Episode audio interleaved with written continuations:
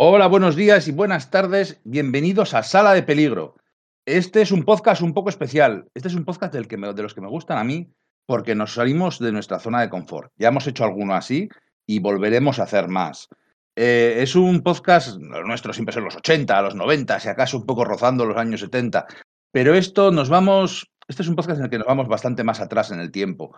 Vamos a la Marvel primigenia, a la Marvel de que, era la Marvel de Stan Lee, de John Bustema, de John Romita, de Steve Ditko, y estamos en ese punto en el que ya esos primeros primeros ya no están eh, haciéndolo todo y empieza a entrar un relevo, empieza a entrar la gente que algunos han sido fans de esa misma Marvel, como es el Roy Thomas, el escritor del que vamos a hablar, y pues bueno, pues una leyenda del cómic como John Bustema. No es el único, porque hablamos de los Vengadores de Roy Thomas y John Bustema, pero John Bustema no es el único dibujante de esta etapa. También hablaremos de todos ellos. Para ello, para viajar a los años 60, a la época Yeye, está con nosotros eh, Enrique Machuca. Hola, ¿qué hay? Buenos días, buenas tardes, amigos.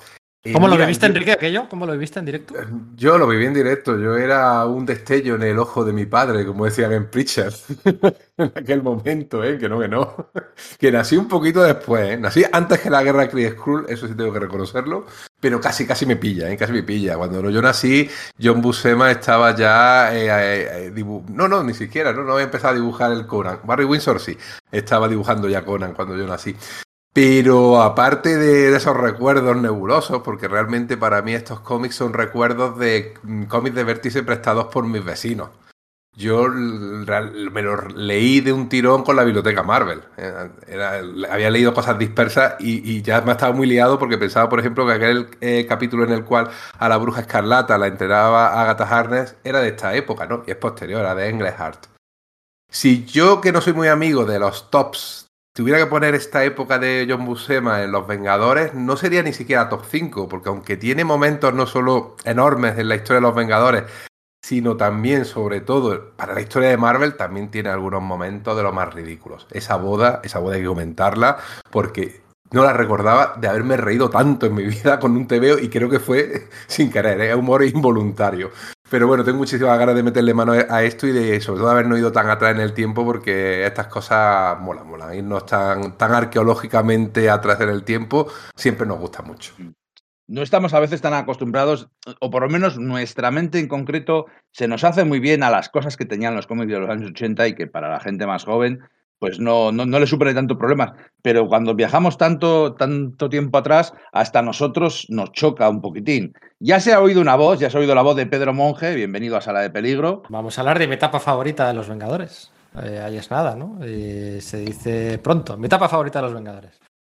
Eh, pero para explicarlo no se explica tan pronto, se puede explicar largo y tendido y es necesario un podcast o muchas líneas o, tres omnigolds de, de, sentar los cimientos de la serie, ¿no? Porque sí, la serie ya tenía un poco las ciertos miembros, pero cuando entra Roy Thomas a la altura del 35, una cosa así, con Bustema y demás, van a estar 60, 70 números y van a, van a sentar los cimientos de, lo que son los Vengadores, fueron los Vengadores durante, durante 30 años, ¿no? Y, es cierto que en los 60 no viajamos mucho atrás. Hemos hecho, hicisteis el de Spider-Man de Ditko y Stan Lee. Hicimos el del Charlton en su día, muy en su día. Y corregidme si me equivoco si hemos hecho algo más en los 60. Yo ahora mismo, hablando de memoria, creo que no. El crossover de Hulk. Ahí sí que fuimos al principio del todo. Pero ah, bueno, sí, sí. Tiene algo menos. Hulk, a Hulk la cancelan enseguida y, recorrido en los 60 publicado hay poquito. Pero, pero vamos que Podemos distinguir de si esta etapa está en no sé qué top de historia de los Vengadores, top de historia de Marvel, pero lo, que es de los 60, top de los 60, entra en un top 5 fácilmente, fácilmente. Y también con nosotros está Sergio Aguirre. ¿Qué tal? Bienvenido. Hola compañeros, un saludo también a todos nuestros oyentes. Pues la verdad es que hay una cosa interesante que has dicho, este tema de remontarnos a la Silver Age, y digamos que es em, una de las lecturas que he hecho a la hora de, afrontar la, vamos, valga la redundancia, la relectura de estos cómics, ¿no? Que lo que se ve muy bien en esto es esa transición entre la Silver Age y el comienzo de la Bronze Age, ¿no? Eh, Roy Thomas comienza en octubre del 66 con el número 35 de Los Vengadores, su etapa, su larga etapa de unos 70 números, algo así, ¿no? Vamos, acaba en el 104, ¿no? Que eso es en 1972. Entonces, eh, de algún modo se ve muy bien como su comienzo es muy Silver Age, esa Silver Age de, de, Marvel, ¿no? Distinta de alguna manera a la de DC, pero todavía un poco, bueno, pues siguiendo los, los tropos que, que, había marcado, bueno, pues, eh, pues DC, que era la creadora al final, a fin de cuentas, del, del, género en sí mismo, ¿no? De los superhéroes, más aún de los superhéroes en, en, grupo, ¿no? Sobre todo grupos, o sea, superhéroes de grupo que provienen de distintas series y se unen, ¿no? Y cómo eso, esa forma de escribir al principio con Roy Thomas parece muy eso de la Silver Age y poco a poco va evolucionando, ¿no? Cómo va incorporando temas de relevancia social, cómo va mejorando su escritura, su prosa, cómo va introduciendo elementos de, de literatura clásica, ¿no? Que el bueno, pues tiene un background al respecto, ha sido profesor de literatura inglesa eh, Roy Thomas en un instituto antes de, de, irse primero a DC y luego a Marvel ahí en esos principios mediados de los años 60 y entonces se va reflejando esto en los tebeos. Cuando Roy Thomas termina su etapa en Los Vengadores, ya no se puede decir que sea un escritor de la Silver Age, sino es, empieza a serlo ya de la Bronze Age. Y de hecho yo diría a nivel personal que es, eh, junto con Stanley, el único escritor de la, de la Silver Age que yo verdaderamente disfruto a nivel visceral, ¿no? Que no tengo que contextualizar y entender y, y, e interpretar sus textos como, bueno, pues eh, buscando, entendiendo, queriendo saber del medio, sino simplemente como lector puedo realmente disfrutarlos, ¿no? Que decís de la boda y de la tal, de la que quede divertida la boda, que quede camp o lo que sea.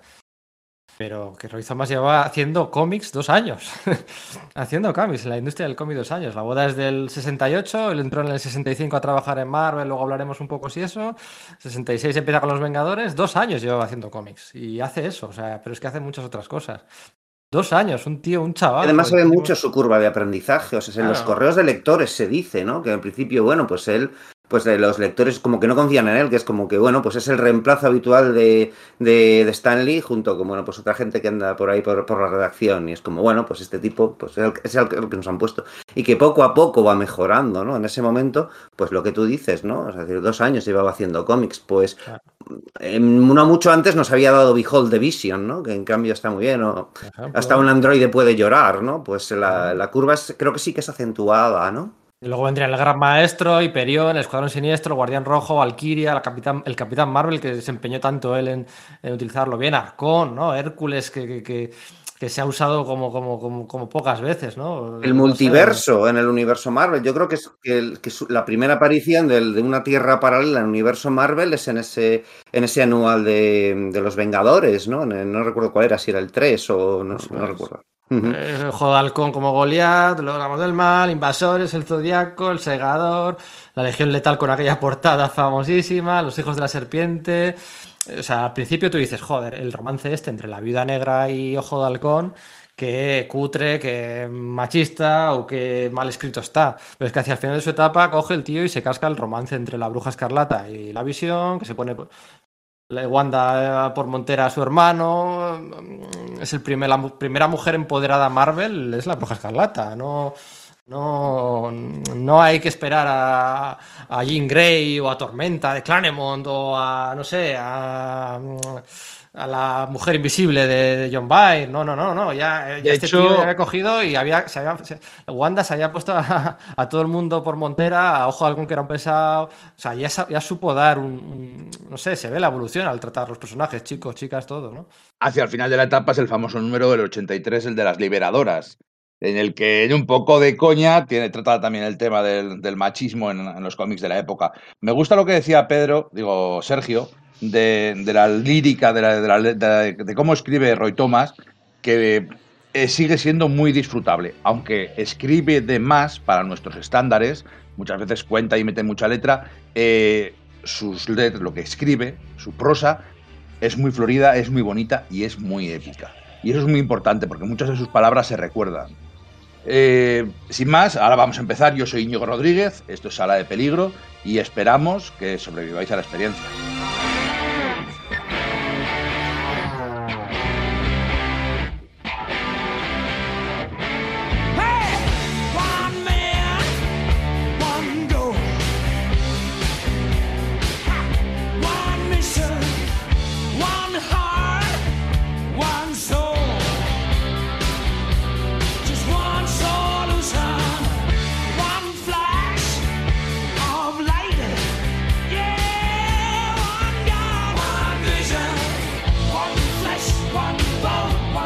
Bueno, los años 60.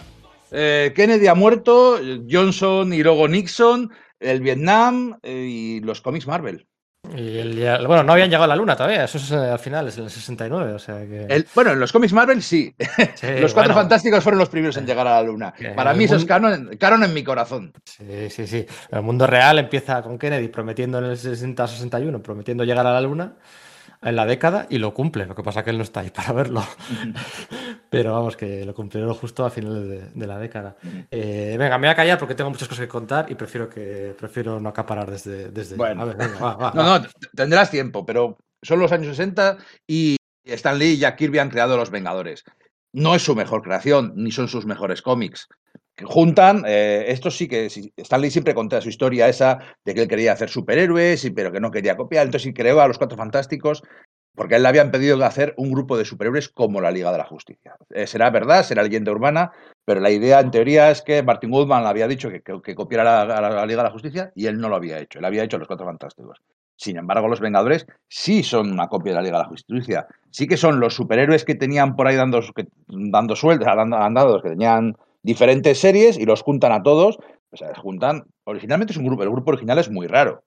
Iron Man, Thor, Hulk, la avispa y el hombre, y el hombre hormiga, es un grupo muy desequilibrado para nuestros estándares de. Si haces un grupo de superhéroes hoy en día, no haces ese grupo tan, tan raro. Y, luego que empieza ya a cambiar de, miembros en el número 3. Se va Hulk, en el número 4 llega el Capitán América, y se van estableciendo estas pequeñas bases. Luego se va todo el equipo, el Capitán América coge al famoso, el famoso trío del Capi, el famoso cuarteto loco del Capi, perdón, con Ojo de Halcón, la Bruja Escarlata y Mercurio, tres, dos exvillanos y un antihéroe villano que no lo era.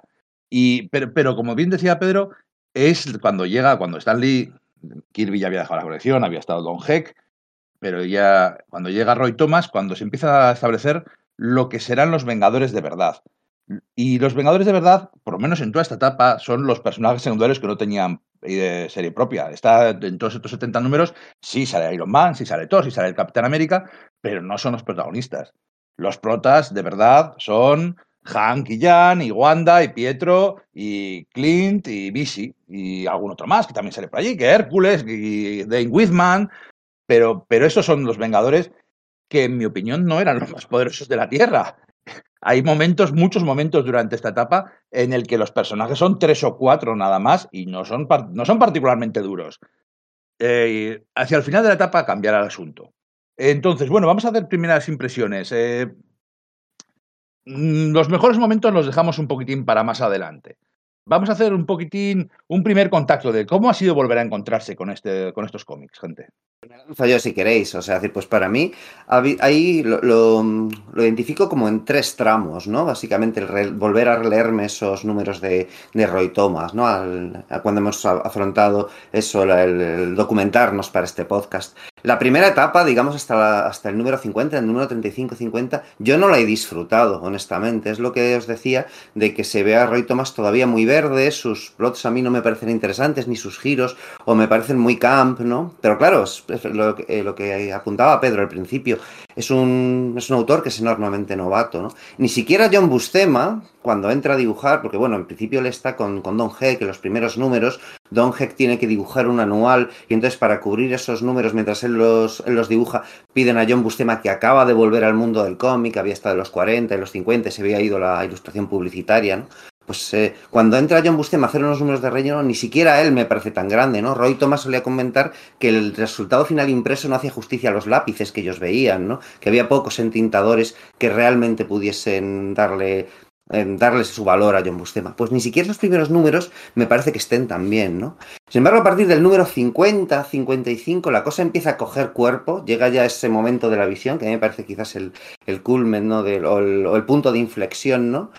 Y se convierte en algo que, que, que emana clasicismo y, y no sé, que se convierte en algo casi canónico para el género superheroico. Y aunque no es tan disfrutón, porque efectivamente lo que apuntabais también por ahí, ¿no? La, la prosa es excesiva, hay mucha verborrea, ¿no? El propio Thomas lo, lo reconoce, ¿no? Y dice, bueno, pues a veces mi, mi cantidad de letra era excesiva visto desde, los, desde la perspectiva de ahora, pero entonces quizás no lo era, o era lo que se me, se me pedía o exigía, o lo que yo pensaba que había que hacer como para ganar mi sueldo como escritor, como guionista, ¿no?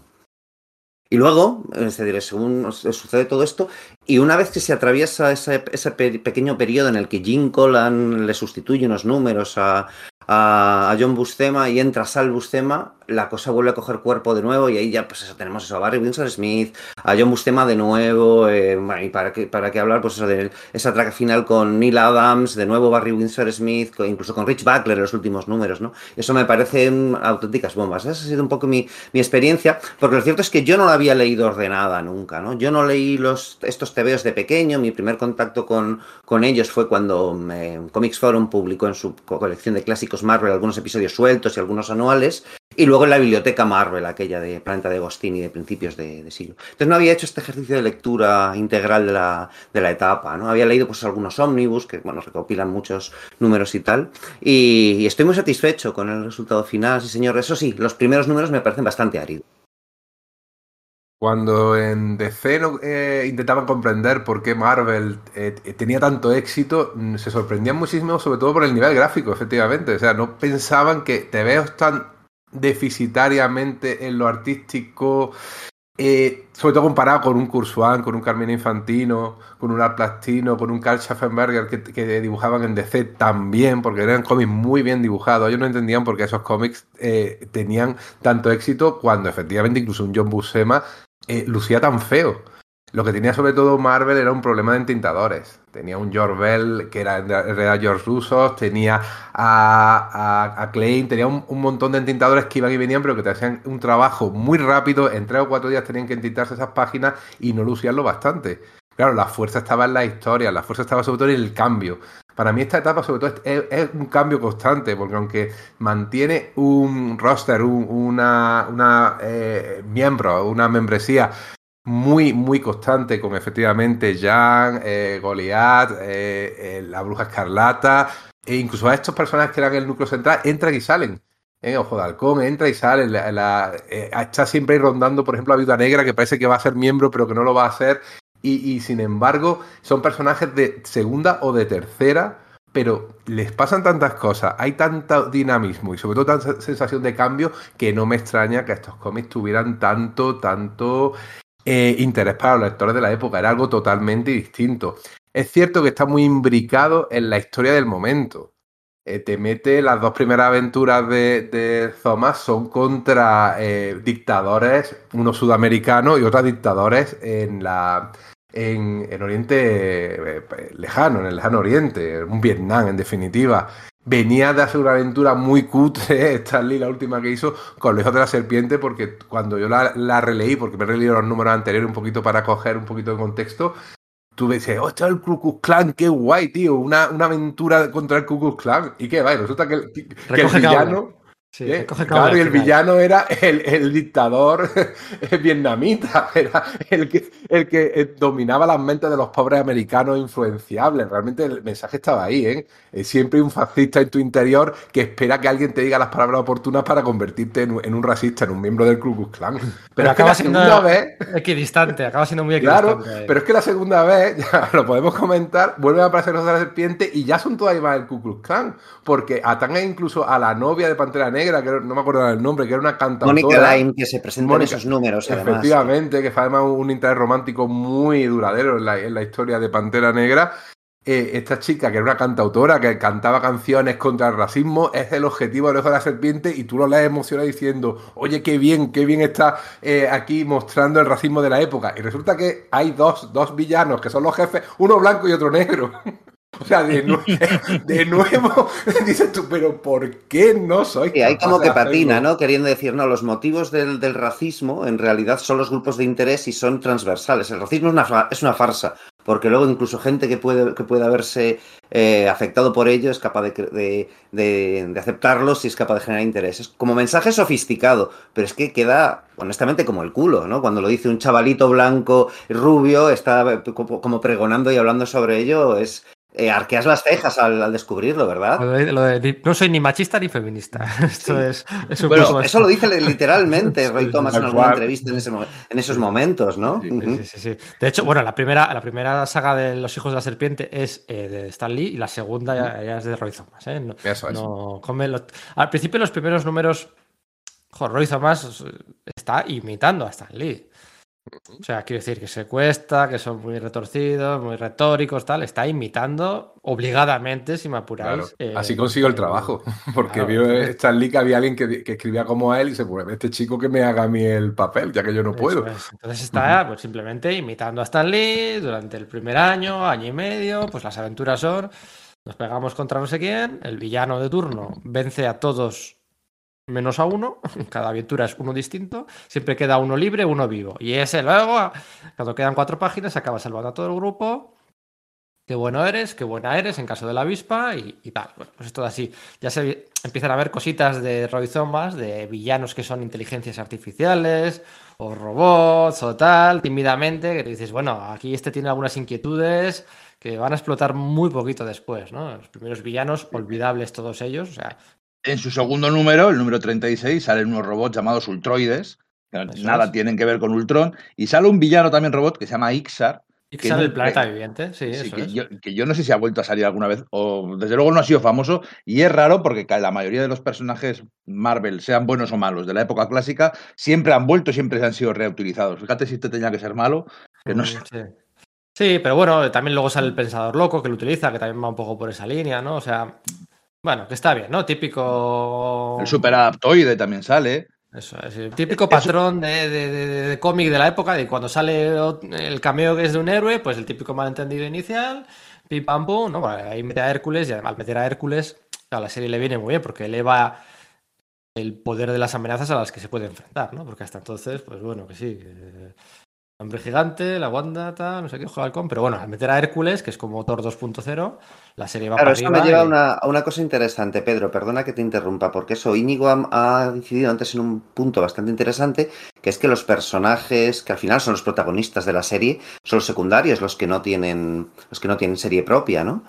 Pero Roy Thomas sí quería que Thor y que Iron Man estuviesen en la serie, lo quería activamente, y cuando le ordenan que el Capitán América se largue, quiere que estén el Capitán América, Thor y Iron Man. Y el hecho de que Hércules acabe en, las filas de los Vengadores durante un año, que al principio no es miembro oficial, ya sabéis esto, ¿no?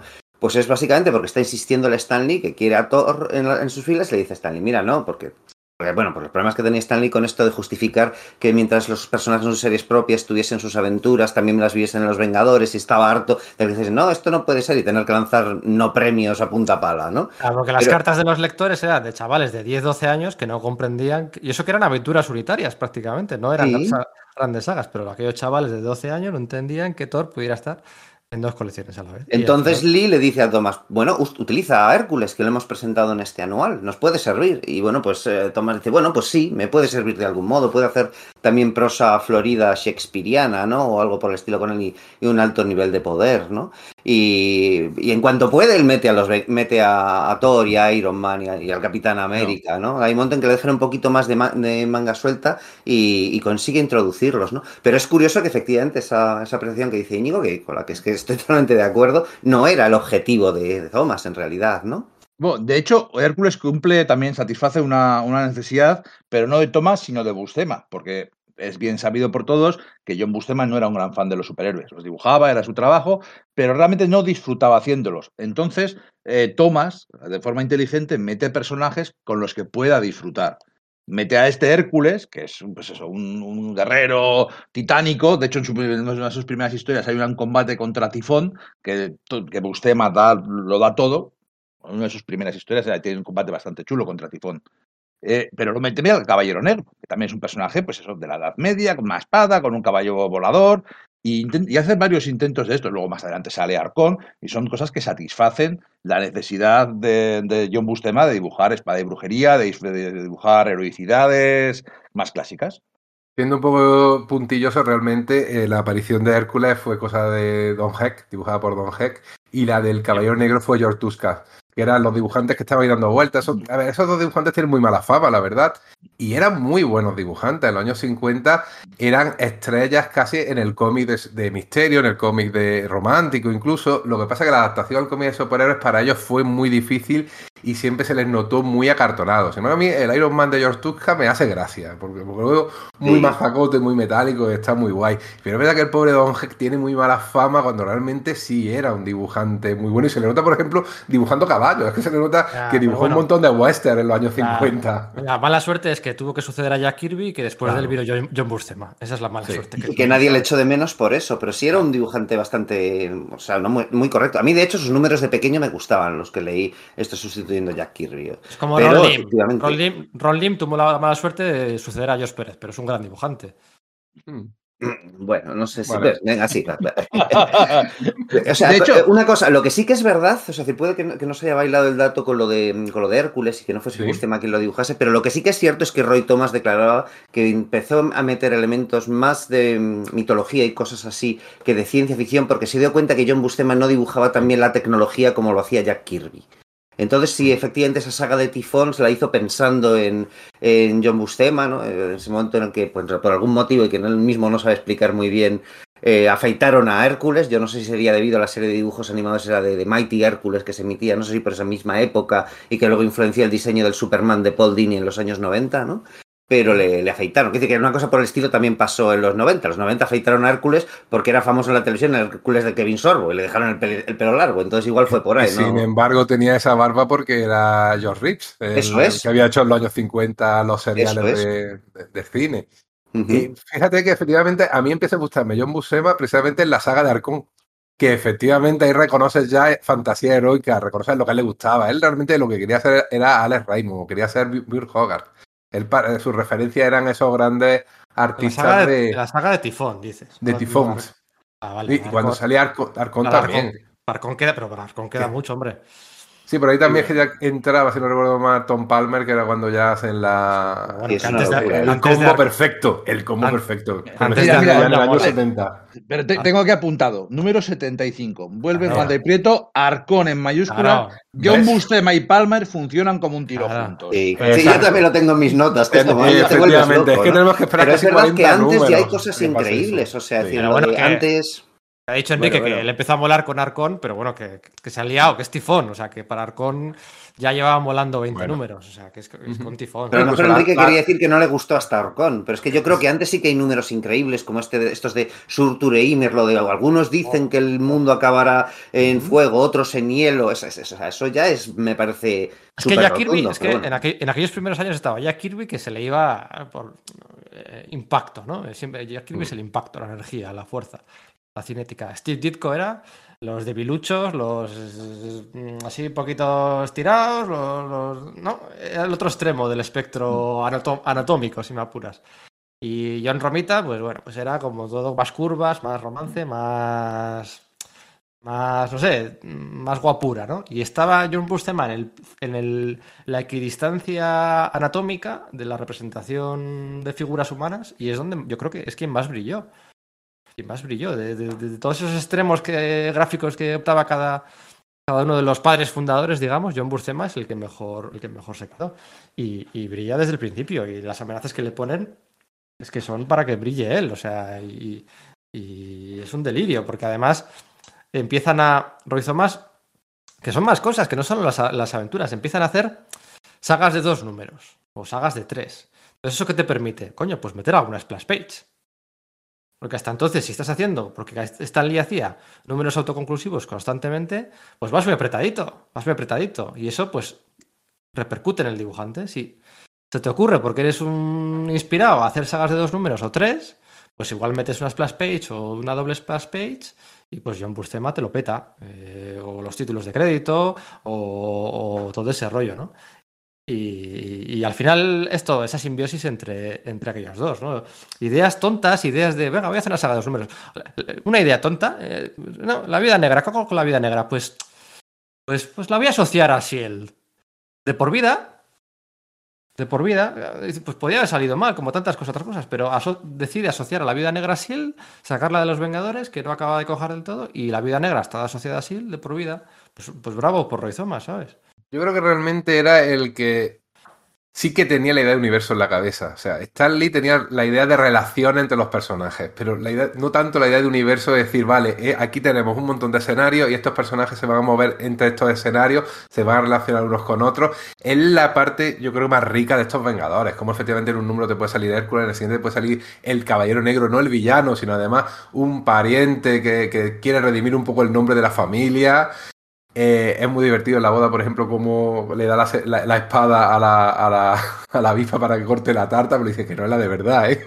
que es una imitación que esta espada, ¿eh? Esos- detalles como los cuida, ¿no? Como cuida esa mitología, a mí me parece lo más interesante, esa locura de entrar y salir personajes que en- la- incluso estoy yendo atrás mucho y adelante, pero yo creo que, que- merece la pena hacerlo, como incluso al final en la saga Skrull es que te mete los inhumanos, luego te mete la- un- en medio de la aventura de eh, el hombre hormiga que vuelve el hombre hormiga con su traje de toda la vida y se mete dentro de la visión en ese episodio que para mí yo creo que es el mejor de, la etapa, por lo menos gráficamente y de, y de y, y- la emoción que, te- que te provoca la aventura ahí dentro, ese paisaje extraterrestre dentro del robot. O sea, te esperaban maquinaria y lo que, y lo que hay una cosa casi orgánica que casi me prefigura un poquito la cosa del pantano de, de 15 años después, ¿no? Ese, ese ambiente un poco, incluso eso, vegetal, gomoso, extraño. Eh, todo, eso, todo eso es lo que para mí le, da eh, la auténtica fuerza a esto, o que aparezca Pantera Negra, o la manera que tiene Pantera Negra de entrar en la, en la mansión de los Vengadores, porque el Capitán América le da instrucciones para poder entrar si le hace falta de manera subrepticia.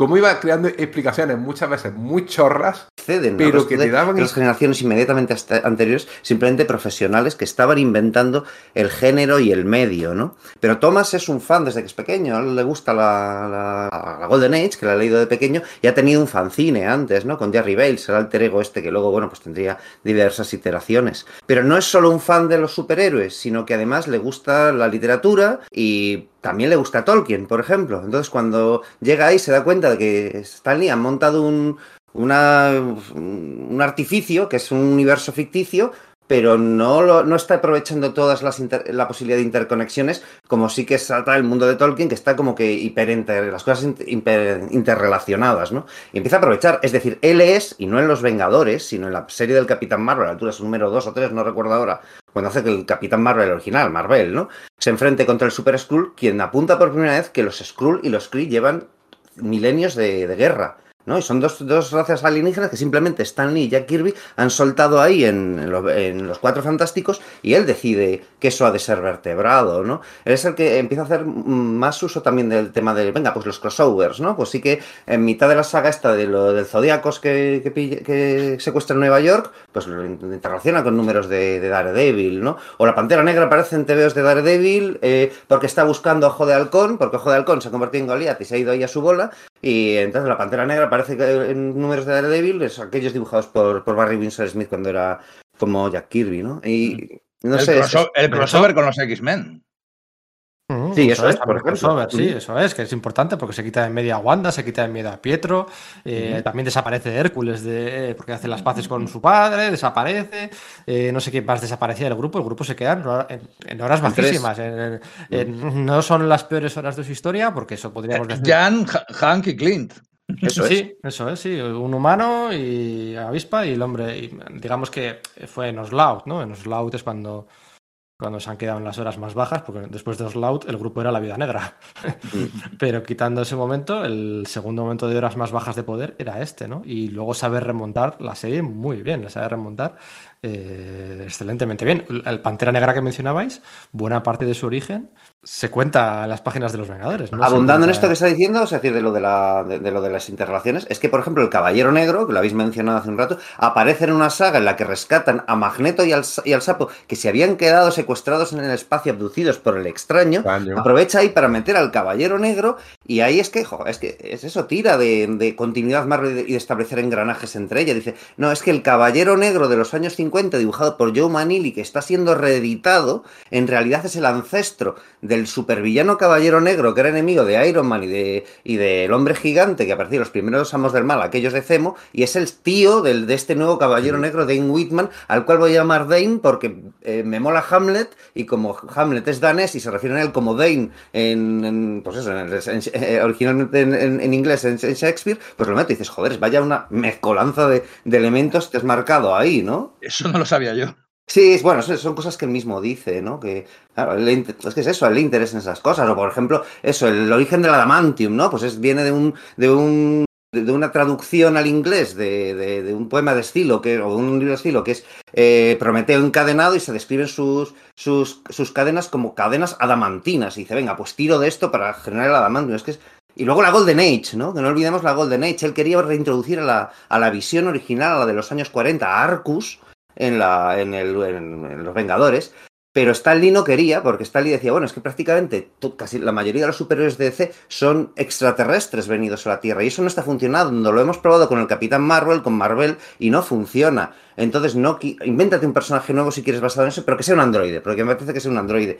Y eh, Roy Thomas dice, bueno, pues ¿cómo hago esto? Bueno, y así crea la visión que, conocemos. Que curiosamente, y, y, dándole una puntilla a lo que dice Enrique, la idea de Thomas y lo que se dice en los TVOs, esto del sintozoide, no androide, es que no hay nada mecánico en su, en su, en su interior, que es un ser humano con órganos y tal, pero hecho de forma sintético. Y es luego la guerra Kree School cuando eh, quien, eh, que es, es, Neil Adams, si no el Rey Thomas, le dice, no, es que yo quiero hacerlo así, quiero que vuelva el hombre hormiga para que se meta dentro de él y que haya mecanismos que recuerden un viaje por, por la metrópolis de Fritz Lang, pero no la idea que tenía Thomas, la idea de Thomas era que, que fuese, que tuviese esos pulmones y intestino, sí. etcétera, pero de plástico. Dice, se dice más específicamente, en esos dos números, el 57 y el 58, que es el origen de la visión, que son dos números, el 57 o sea, aparece, para mí es un cómic súper mítico, para mí es el auténtico primer cómic mítico de toda esta etapa. Eh, cuando sí. se le aparece y le dice a la avispa, ah, ¿qué es esta visión horrible que estoy viendo? Y bueno, luego sale Ultron, que ya había aparecido 10 números antes. En todos esos momentos tiene un montón de diálogos súper míticos. Tiene eso que dicen específicamente que es un sintozoide, que no es un androide. O sea, no tiene, no engranajes, sino tiene eh, tecnología sintética para imitar los órganos internos y los órganos. Es un humano artificial, no un robot. Y, lo que acaba con ese famoso de hasta un androide, esa página de hasta un androide puede, puede llorar. Eh, para mí es aquí cuando auténticamente la serie cambia, porque es un personaje creado para la serie, el, el, la visión, que estará en la serie pues para siempre. El, el, Caballero Negro ha entrado y salido más, más y menos. Yo creo que es mucho menos icónico. No deja de ser un pavo con una espada que. Eh, eh, eh, a, ver, a ver, a ver, a ver. No deja de ser un pavo con una espada un, un tanto ridículo. Presidente del club de fans del Caballero Negro, por cierto. creo que ha dicho Sergio que se estaba eh, reimprimiendo las aventuras del Caballero Negro original. Eh, sí, en esos momentos. Entonces, sí. pero no, Dane Whitman no es el sobrino de ese Caballero Negro, ¿vale? Hay otro. No, no, es el sobrino del, del, del villano. O sea, el es el descendiente que... de Ser Percy. Eh, y Ser Percy es descendiente tanto del. No recuerdo el nombre del villano Nathan. Este de, eso, de Nathan Garrett. Y eh, o sea, Nathan Garrett es, de, es descendiente de Sir, Sir, Percy y su sobrino, que también es descendiente, por tanto, de Sir Percy, es Dane Whitman. Sí, no sé si entonces, lo he visto bien. Por aquel entonces estaban reimprimiendo las historias del Caballero original, pero también estaba el, segundo Caballero Negro, que era el villano, estaba protagonizando varias aventuras en las series, de, pues, sobre todo de Iron Man, ¿no? En, en Tales of Suspense, el número 73, que se publica a principios del 66 con guion de Roy Thomas, de, de y de Floyd Steinberg, ahí muere, ahí muere Nathan Garrett, ¿vale? El Caballero Negro, que bueno, fue enemigo de Iron Man durante muy poquito en los cómics, pero luego la serie de, de, animación de los 90, si os acordáis, uno de los villanos que se dejaba caer por allí era el Caballero Negro de, de, de Nathan Garrett, pero bueno, curiosa, curiosa elección de villanos en aquella serie de los 90. Y Dan, With, Dan Whitman ha molado siempre, y allí molaba. Lo que pasa es que al principio todavía no era miembro oficial. No era miembro uh -huh. oficial. De hecho, le, cuando le hace miembro oficial, en el número siguiente desaparece. Es como muy sí. loco eso. ¿sabes? Eh, no, a ver, a ver, a ver. Aquí eso. el sistema de reclutamiento de los Vengadores era un poco loco, porque el tío que aparecía por la puerta, tío que atacaban, allí no preguntaban. O sea, lo del tropo de eh, primero nos enfrentamos, pero es que enseguida, en cuanto veían que era buena persona, pues decían, no, no, te vamos a hacer miembro, pero vamos a ver, espérate, tranquilidad, que tampoco lo conoces tanto. Bueno, también están esas palabras de Iron Man de ser vengador es un privilegio, no un derecho, ¿no? Entonces ahí es cuando la visión se pegaba con el Capitán América forzado a la pelea con Thor y con Iron Man para que viesen, su valía, ¿no? Sí, es que, o sea, por lo visto es que Stan Lee al principio sí que tenía un poco la regla de, no, espera, el número ideal para un grupo de superhéroes son cuatro. ¿no? Por los cuatro fantásticos. Entonces, por eso el, el, el, el, core era bastante reducido. Pero para, pero para Roy Thomas no era así, porque él era lector y aficionado de la JSA. Y yo creo que la JSA, lo he dicho varias veces, bebe mucho de los Vengadores. Y es que Thomas lo dice, lo dice abiertamente. Yo esto no se lo decía a Stan, porque me lo hubiese considerado anatema, pero había que fijarse en la JSA y la JLA y el número perfecto de, de, integrantes de un grupo de superhéroes era 7. Entonces estaba permanentemente tratando de meter gente para que más o menos hubiese, eh, que hubiese momentos en los que uh, se tuviese la percepción de que eran 7 los, los miembros tan de los Vengadores. De todas formas, antes de, antes de la creación de la visión, que es el número 57, ¿vale? El número 57, digamos que 22 números después del inicio de la etapa de, de Roy Thomas ya habían pasado más cosas todavía, ¿eh? o sea, de las que hemos comentado. O sea, además del enfrentamiento contra los amos del mal, el crossover contra la patrulla X, de la primera aparición de Ultron y demás, pasa, eh, pasa un cómic em, que, em, que, que invalida toda la etapa de, de, de es Brubaker y Steve Epstein en, en, el Capitán América, con, con, ah, con, sí. con, Bucky como vivo. Aquí hay un episodio en el que los Vengadores se van de parranda en el viaje temporal, algo tan propio en los 60, bueno, en los 60, en los 70, en los 80 y siempre. Eh, van, van, van allí a ser testigos de la muerte de, de Bucky, de Bucky. Así que, vamos, o sea. Y es que... eso lo que genera la, la, línea temporal divergente donde introduce el multiverso eh, Roy Thomas y mete ahí al Centurión Escarlata, que luego más adelante Mark Grunwald relacionará con otra creación de Roy Thomas, que es el Escuadrón eh, Supremo, etcétera. Sí, sí, sí, es que es. O sea, es que era sin parar de un, un, tsunami de ideas. O el, aparece por ahí el segador a vengarse, a vengarse de la muerte de su hermano Simon Williams, tal, y aparece con una guadaña todo guapa, un uniforme que el color pues bueno, pues que... Sí, por lo visto fue un fan en el correo de lectores el que dijo, a ver, ese uniforme no puede ser, ¿por qué no lo hacéis así? Y entonces, bueno, no sé si sería de ahí la, verdaderamente la idea, pero yo sí he leído un correo de lectores donde antes de que apareciera el segador por fin de negro, etcétera, sí. pues ya, ya, ya apuntaban... La coraza morada, el, los guantes y las botas rojas, el cinturón y la capa azul y los, la cota de los muslos y de los antebrazos verde. Eh, sí, por lo que mola la máscara, pero joder. Pero luego el traje negro está muy guapo. El diseño del es. es muy chulo. Está muy guapo. Es un diseño muy, muy, muy guapo. Eso sí que es cierto. También tienes eso, la, la, la aparición de la pantera, ¿no? En, en los últimos números de, de, Tales of Suspense, antes de convertirse en la colección del Capitán América a la altura del número 100, eh, Jack Kirby y Stanley hacen un encuentro entre la Pantera Negra y el Capitán América me, y, y, luchando contra un falso varón Zemo y al final de ese número dicen, bueno, pues te voy a nominar como nuevo miembro de los Vengadores porque yo me voy a ir. ¿Por qué? Porque es que era ese tema, que es decir, el Capitán América iba a, protagonizar su propia colección entera a partir del número 100 de, de Tales of Suspense. Entonces, mm, Stan Lee le quería retirar de los Vengadores. Entonces, la Pantera entra en los Vengadores, pero es curioso porque al principio no le llaman la pantera negra, sino la pantera simplemente, porque se dan cuenta de que pantera en el fondo es leopardo negro, ¿no? Es lo que significa. Entonces, para la pantera negra, pantera, o sea, leopardo negro, negro, ¿no? Y le quitan la, la digamos, la, la, máscara de la. O sea, vamos, la parte de abajo de la máscara para que se queda, queda horrible. Sí, por lo visto John Buscema lo dibujó originalmente con la máscara completa, pero, pero Stanley dijo, no, espera, Jack Kirby lo ha dibujado, en el, eh, ha dibujado a la Pantera Negra con el mentón al aire en la saga del Doctor Muerte cuando pilla los poderes Estela Plateada, que sale solo un momento en una pantalla, dibújale mejor así, que sí se verá que es un personaje africano y bueno, claro. supongo que, que, al poco dijo, uy, espérate, esto es peligroso se ve el color de su piel, pero claro, es que el diseño tan elegante de Pantera Eso Negra, es. totalmente cubierto de negro y tal, pues es que es muy... Hay mogollón de quejas, por ejemplo, de que, de que, le han quitado la capa, ¿sabes? O sea, en los correos de lectores, es como, espérate, su diseño que era tan imponente, lo habéis arruinado al hacerlo así, ¿no? Entonces, pues poco a poco reculan un poco, pero no del todo, pero la capa, la capa no vuelve hasta pff, los años 80 o así. Sí, básicamente, sí, eso es. Pero son detallitos que van cambiando, por ejemplo, la visión, lo que decías tú, es una casi una... le cambia el color de la cara, dos detalles más, y es un personaje de, de, la Golden, ¿no? Pero John Buscema o Roy Thomas deciden ponerle una gema en la, en la frente. Y bueno, pues es un detallito extra, ¿no? Que no estaba. Pues bueno, pues va a dar juego, va a dar, o sea, toda esa base de detalles por aquí, cosas que, que no sabes si están pensadas o responden simplemente a, a, al azar, la rapidez, el oficio, el día a día a toda velocidad, o verdaderamente alguien lo piensa a largo plazo. Pero, por ejemplo, eh, lo que decíamos, debuta Ultron. Debuta la visión.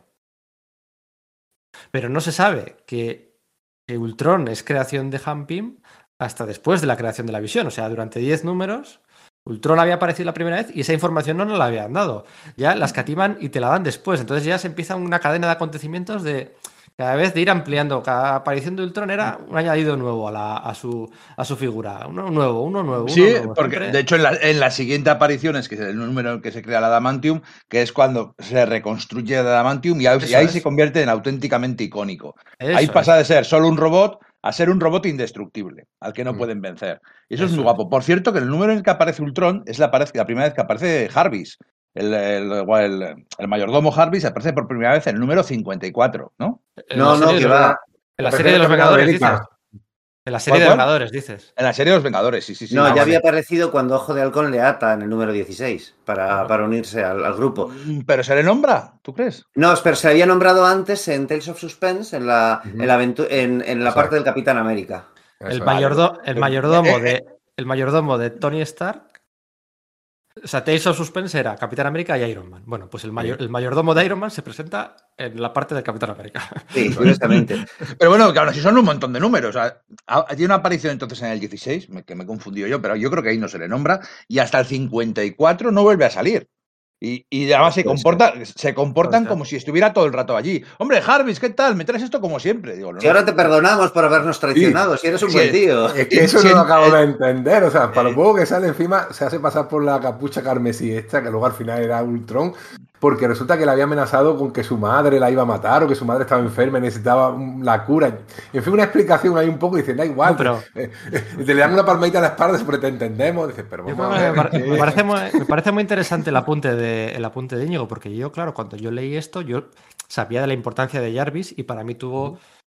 Yo ya sabía que era capucha, había sido capucha carmesí y demás, pero tuvo, tiene ese impacto. Pero claro, no sé, no, no sé contextualizar el impacto que pudo tener en su momento para los lectores, porque Jarvis había aparecido un poquito en las páginas de los Vengadores, es cierto. Claro que para, para nosotros, cuando nosotros leemos estos, que yo también había leído alguna cosa suelta y también leí, lo leí de verdad en la biblioteca Marvel, eh, para nosotros Jarvis es un personaje que lleva toda la vida ahí. Entonces casi, casi ni nos planteamos que, que casi no ha salido o que no ha salido en, en toda la serie. Entonces, bueno, sí, es una cosa bastante alambicada y tal. De, hecho, si rellenásemos los huecos de, sus apariciones, ¿no? Sí. Dice, no, pues por ahí debía estar, ¿no? Pero no está, efectivamente, ¿no?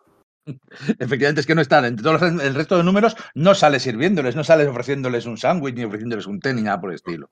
Sale en la Eh, boda abriéndole la puerta al escuadrón serpiente, que te hacen pasar por el catering ahí. El Eh, pobre era un segundito. Ahora, ahora volvemos con la boda. Ahora comentamos el tema de la boda, que tiene su tela. Y, pero bueno, todos esos números, joder, tienen un montón de cosas muy chulas. ¿eh? Cuando Jodalcón se convierte en Goliat y todo esto. Pero antes de volver a eso, eh, estamos hablando de la etapa de Roy Thomas, John Bustema y unos cuantos autores más. Eh, ¿Dónde podemos leerlo ahora mismo? Si alguien quiere leer estos cómics, eh, están publicados aquí en los Omnigols 3, 4 y 5 de Panini. Eh, ahí está recopilada íntegra toda la etapa, con los crossovers y con unos cuantos artículos muy chulos. ¿Y dónde podemos comprar eh, esos Omnigols números 3, 4 y 5? Pues en Sala de Peligro, nuestra tienda de confianza para el material español es Universal Comics. La Tienda de, tienda de cabecera, decimos, ¿no? O ahora hay que decir tienda de confianza. ¿Ha cambiado la publicidad? Tienda de cabecera. Bueno, las dos cosas, ¿no? Pero a mí me Bueno, gusta- será de tu cabecera, yo tengo confianza en ellos. Vale, vale, bueno, para es tienda de cabecera, suena como más, ¿no? El eslogan suena más guay, tienda de cabecera.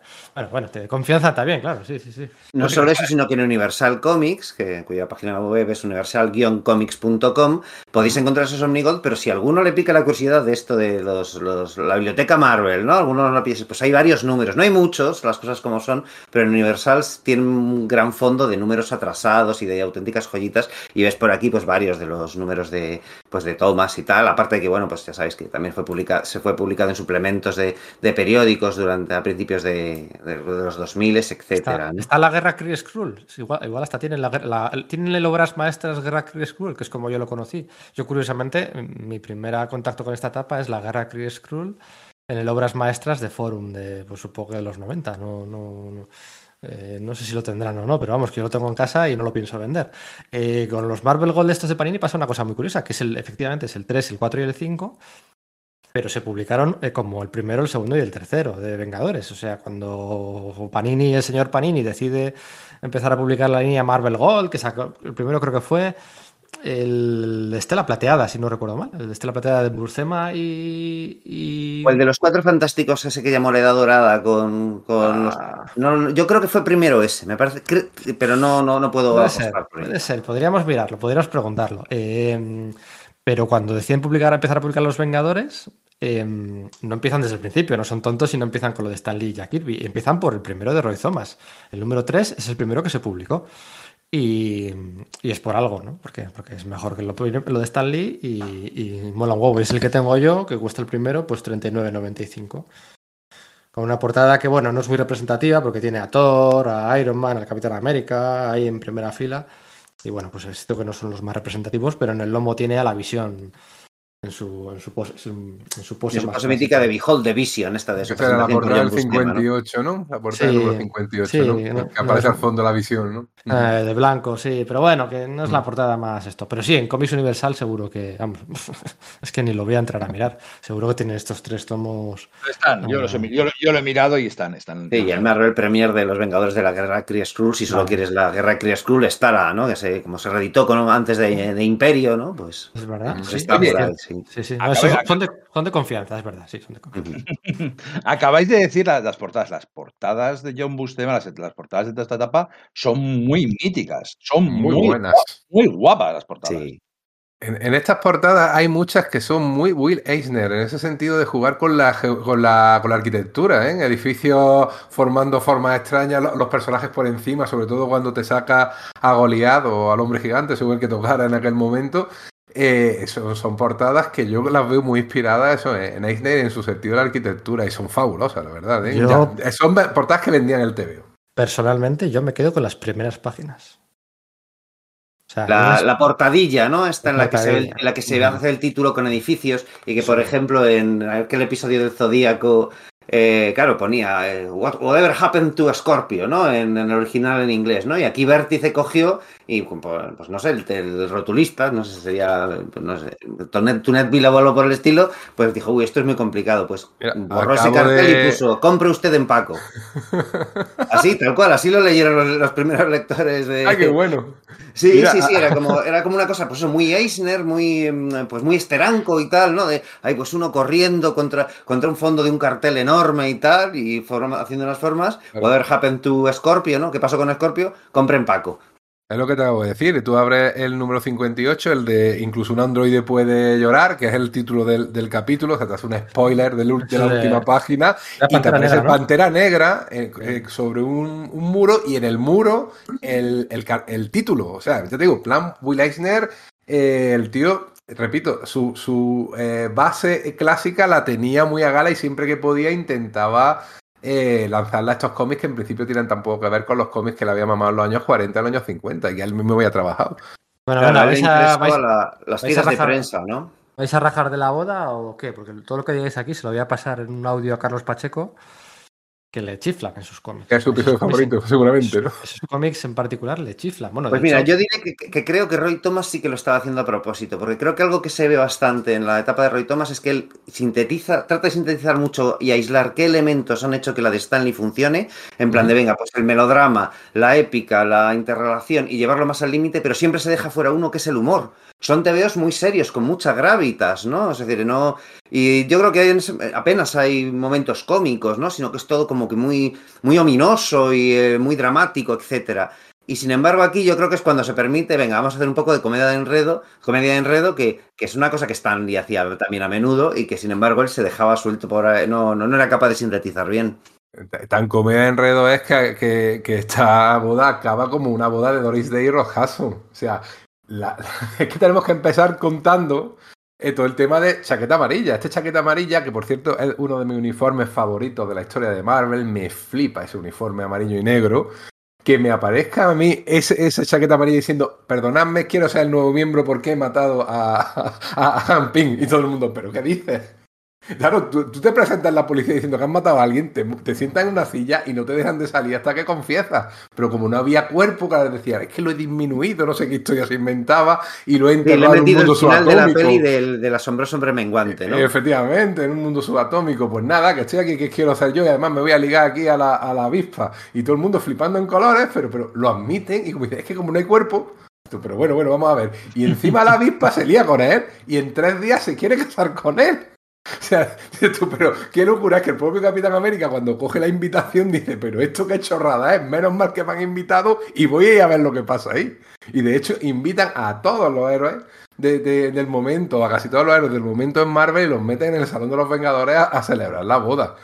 Pero, pero es bastante eh, un poco de, locura. Es decir, tenéis razón, es mucho de comedia, pero mm, es tan disonante respecto a todo lo anterior que incluso esta parte de que al final te das cuenta que eh, eh, Amarilla es Han Ping, que está como una regadera, empieza ahí sus problemas mentales, que además eh, cambian la explicación a lo largo de, la serie, ¿no? Primero dice que era porque unos químicos le afectaron, ¿verdad? Al hacer unos experimentos.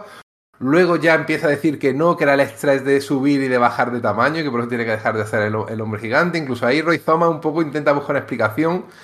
E, e incluso el hecho de que creo que eso lo había explicado ya que él había creado Ultron en aquel momento, porque ahora mismo no, Sí. no sé. Sí, ¿verdad? Sí, en ese momento sí, más adelante lo que dices. Sí, ¿no? el- el-. El capítulo anterior, el 58. El anterior, el capítulo ¿Verdad? anterior. O sea, efectivamente. Que está muy bien lo de que cuando aparece Ultron es Ultron 5. Claro, y nadie piensa, oye, ¿y los otros cuatro? ¿Dónde están los otros cuatro? Y dice, es que los otros ya ves cuatro el uno que es como esa lavadora con cara, ¿no? Efectivamente. y luego Es súper sí, curioso porque bien, Roy. Thomas, para, para crear a Ultron, se basó en un episodio del- de los cómics del Capitán Video de los años 50 que se pegan con un adversario que se llama Maquino. ¿Vale? Entonces, eh, primero, el, el- como que el, aspecto, la, la- la forma de la cara se la pasó a John Bustema para que hiciese, pues eso, a Ultron, ¿no? Y luego más adelante, en el episodio de la Adamantium, la, la resolución esta de, de que le metan el pensamiento este de no matarás, por lo visto también está sacado de ese episodio. O sea, de que hizo homenaje dos veces a al Capitán Video Roy Thomas eh, con, con Ultron, a, a través de, vamos, a través de ese personaje, quiero decir, ¿no? Luego te preguntaré qué es el Capitán Video porque no he oído hablar de eso en la vida. Pues un TV de los años 50, ¿no? Vale, vale. Es que a Roy Que Thomas le gustaba mucho eso. Cuando no se vendían TVO en los años 50. Probablemente duró tres números, cuatro números seguramente. Fíjate que, en- fíjate, que la. Fíjate que en la boda está Nick Furia, está el Doctor Extraño, está la Patrulla X, los Cuatro Fantásticos, Spider-Man, Daredevil y el adversario es el Circo del Crimen. Que intenta. Sí, que que se ha, fue- dicho, ha dicho antes Enrique el, el- el escuadrón, ser- el escuadrón serpiente y no, es el circo del crimen. No, no, no, el circo del crimen. Pero que, claro, Una serpiente. en claro, mi sí. cabeza está la, la, la, La princesa Pitón, que es, que es la, la idiosincrática del, del escuadrón Y la serpiente. mete la serpiente dentro de la tarta. Y por eso no podía hacer la espada de ébano, porque si llega a cortar con la espada de ébano la tarta, se carga la serpiente.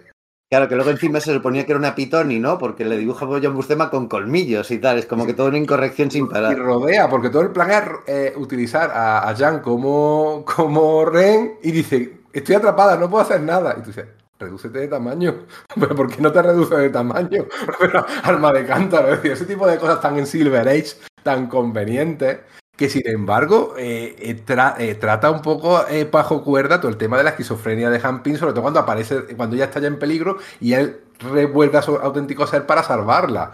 Y encima ya al final te dice que ya sabía que él, obviamente, obviamente, ya sabía que él era Hampin. Sé porque le besé y me di cuenta, no, querida. En el un de los años 60 no podías decirlo, pero no porque le habías besado, ¿no? Sino porque le habías visto sin traje. Vamos a ver. Lo que pasa es que no podías decir eso en un TVO de los años 60, obviamente. Pero dice, y bueno, ya no hemos casado, da igual, ya, yo lo que quería era casarme, o sea, es un poco ridículo, porque además es mentira. Si él no estaba en sus cabales, la boda no es legal. O sea, probablemente ellos nunca han estado casados realmente, creo yo. salvo que Pero se eso- se- se puede- se- puede anular, se puede anular. Claro, pero ya no quería anularlo ni él tampoco, o sea que, pero realmente la boda no era legal ni de coña, vamos. Es un despropósito muy divertido, pero era un despropósito. Yo creo que además marca un poco un, un- un principio y un fin en, en la- en las etapas que has dicho tú al principio del podcast, Sergio. Yo creo que aquí ya es cuando Roy Thomas dice, bueno, a partir de aquí ya vamos a empezar a meter un poco más de, de, de- cohesión, de drama y sobre todo de no irnos por las ramas, sino meter aventura y meter un poquito menos de, de cosas, eso, tan Silver Age. Yo creo que, que- que aquí es un poco decir, mira, hasta aquí y ahora empezamos una etapa nueva. Sí, es curioso lo de, además lo de la identidad de Yellow Jacket y tal, ¿no? Y, y todo esto de la boda ha sido revisitado varias veces para hacer retrocontinuidad y tratar de justificarlo, ¿no? Y por lo visto, si os, si os fijáis, en esas primeras apariciones de chaqueta amarilla, él no tiene las, los Googles estos amarillos, ¿no? Sino que tiene como los ojos al aire. Es que la idea al principio era que sí que los llevas y de repente se dieron cuenta de decir, joder, es que si se los ponemos, el traje es demasiado parecido al de Goliath y todo el mundo se va a dar cuenta enseguida de que, de que es Hank Pym. Vamos a quitárselo y ya se lo pondremos luego, porque se propuso en el correo de lectores un juego de. Hemos dejado pistas respecto a la identidad de Yellow Jacket, ¿no? De, de chaqueta amarilla. A ver si lo adivináis. Y claro, hubo una inundación de cartas porque todo el mundo adivinó que era el propio Hank Pym, porque era- no se ha, co- se ha colado por eh, en, las- en la mansión de los Vengadores cuando ya nos han mostrado que con Pantera Negra que era complicado colarse, había pistas. o sea, entonces, bueno, pues era. Fue que era un juego que había con, con los lectores, ¿no? En Pero, por realidad. ejemplo, todo tengo, grabadas a fuego la escena esa en la que, en la que entra chaqueta amarilla y presume de haberse cargado a Hampim, que está como sacándose un chicle de la boca, ¿sabéis cuál digo? Eh, o la escena del final de la primera. Esto es una saga de dos números, no lo hemos dicho. en la saga al final cuando dice, prefiero voy a bofetearte, pero prefiero darte un beso, ¿no? O prefiero hacer esto, ¿no? Y le planta un beso de espaldas a Janet para que no se vea que le ve y todo. Son imágenes que yo tengo grabadas, o luego Ojo de Halcón colgado de un garfio, de un pincho ahí en la cocina. Pues sí. Hasta con- Con Jarvis. Y encima se deja a Jarvis colgado. Pero ahora vengo por ti que voy a. sí, o, la, o la primera página de la invitación de la boda. la pri- Sí. Son imágenes que tengo Y que eso lo dice uno de los rotulistas de Marvel, que es que curraba haciendo eh, invitaciones de boda. Ah, mira, eso yo no lo sabía, pero Sí, son sí, imágenes sí, que ahí a fuego, que lo que decía antes de, de Pacheco no es coña. Siempre Vengadores, cuando hay que a chicle. Mm. el chicle lo hace, lo imita, esa imagen la, la- la- la reproduce, ¿no? Eh, Eh, De hecho, en Siempre Vengadores no lleva las gafas tampoco.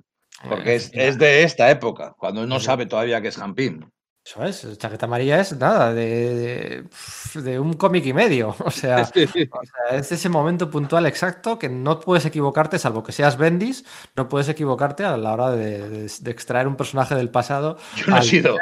Entonces, y luego, Yo os juro, os juro que no hay que meterse con Bendis, da igual de lo que os hablemos. juro que yo no he sido. y hablando de Bendis, hablando de Bendis, en la, en la era de Ultron, otro la- lamentable evento de, de- de- de- construido por, por Bendis, hay unas Sí. páginas de la segunda mitad del evento que dibuja Carlos Pacheco, en la que el Obezno viaja al pasado a, a cargarse a Jampín porque patatas, porque bueno, ha decidido que a Jean Grey no, pero a Jampín sí. Entonces viaja al pasado y es un poquito antes, al momento en el que eh, está Jampín a, a punto de construir a, a Ultron. Y son- es un Pacheco imitando a John Buscema eh, eh, extraordinario, o sea, extraordinario.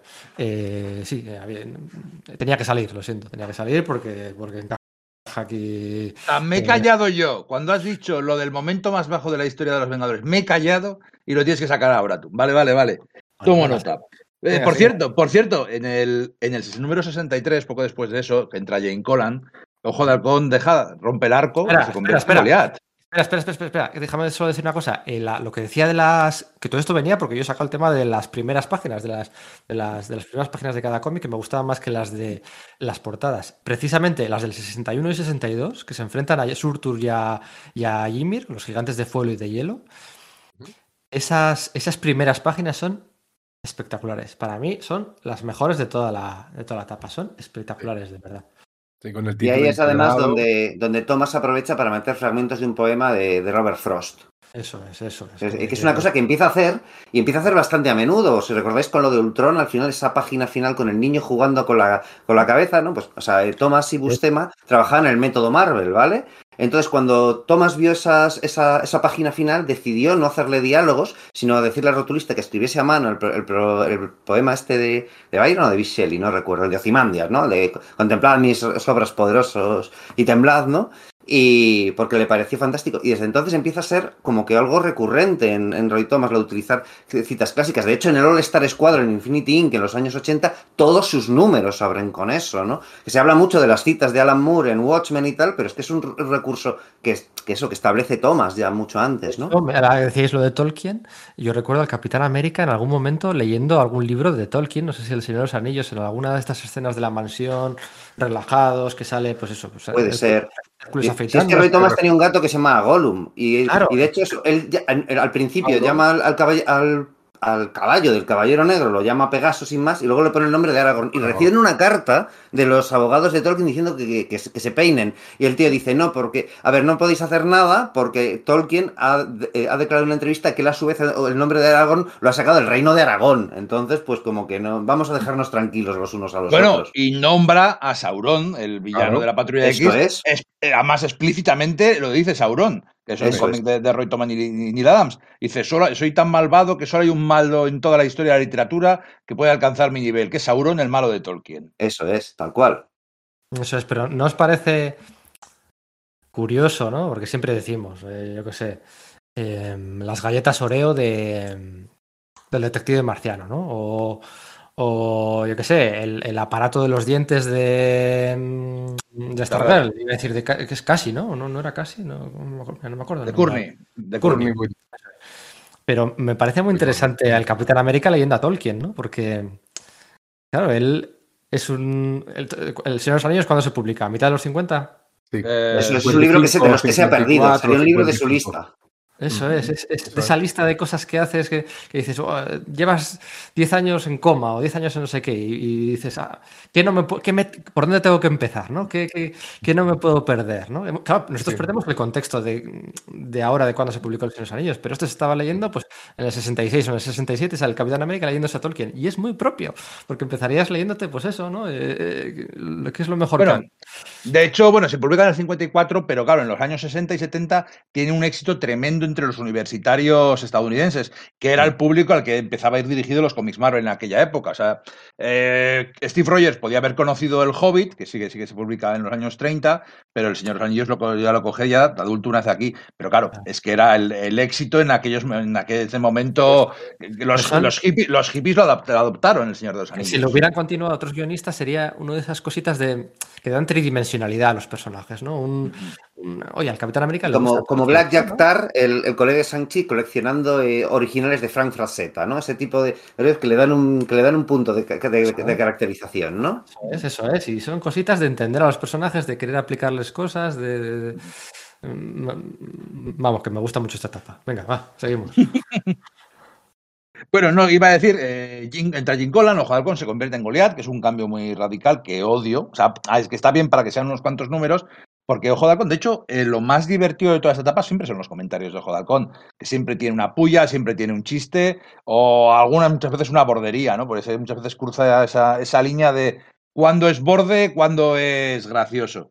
Pero luego hace un par de cosas muy curiosas, en el número 64, que presenta un tal Barney Barton, que es un una especie de mafioso, y al final del número muere, y lo último que dice es, no, no, es que es mi hermano, dice Clint, que sabíamos que se llamaba Clint, pero no sabemos que se llamaba Clint Barton. No, no, hasta entonces ni siquiera sabíamos que se llamaba Clint. Lo dicen en ese mismo número. Es flipante, porque, porque Barney se dirige al como Clint. Oye, ¿cómo sabe? eh, cuando está muriendo dice, ¿cómo sabía que se llamaba Clint? ¿Cómo no iba a saberlo si era mi hermano? ¿no? Es súper curioso eso. Cómo eh, Thomas también empieza con esto de las sagas de varios números, decide centrarse de vez en cuando en algunos personajes. Venga, pues en Clint Barton le dedico esto, el, el cambio de, de uniforme y lo- y la caracterización como con esto de su hermano, pero también con Pantera Negra le dedica algunos episodios seguidos. Eso es, es, es bastante flipante el hecho de decir, se empieza a dar cuenta de, de que efectivamente lo que decías, ¿no? Los protagonistas terminan siendo por sí mismos los, los secundarios, los héroes que no tienen, que no tienen colección propia y empieza a darles cancha, ¿no? A abundar en ellos. Eh, y luego hay una sucesión de creación, o sea, el gran maestro contra Kang,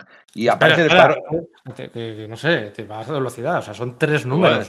Lo de, lo de- lo- o sea, hasta ahora está jugando mucho con, con ¿no? Con y, y de hecho, Hampim era el científico, el ligoncete, el jefe y el machaca. O sea, no era solo científico o no era un pringao como hemos visto muchas veces, no. Era un machaca. O sea, Y la brújula moral, que es el que da el discurso contra los hijos de la serpiente en el número de Stan Lee. Eso es, o sea, que el- si había que atizar, atizaba, si había que pensar soluciones, las pensaba, si había que liderar, lideraba, o sea, Hampi, hasta entonces bien, definido ya, su tal. Pero luego es que dedica tres números a Joe Halcón, que sí, que uno es el de, el de, el de, el de Barney Barton, pero las dudas de si valgo o no valgo, el síndrome del impostor, la vida negra, cabeza de huevo, el amo de las marionetas, que convertirse en Goliath, en el número 65 aparece el espadachín, que resulta que es un maestro, su tutor. O sea, son tres números en los que eh, Ojo de Halcón sale eh, nuevo. O sea, en tres números le cambia por completo. O sea, un- nuevos poderes. Un hermano redimido.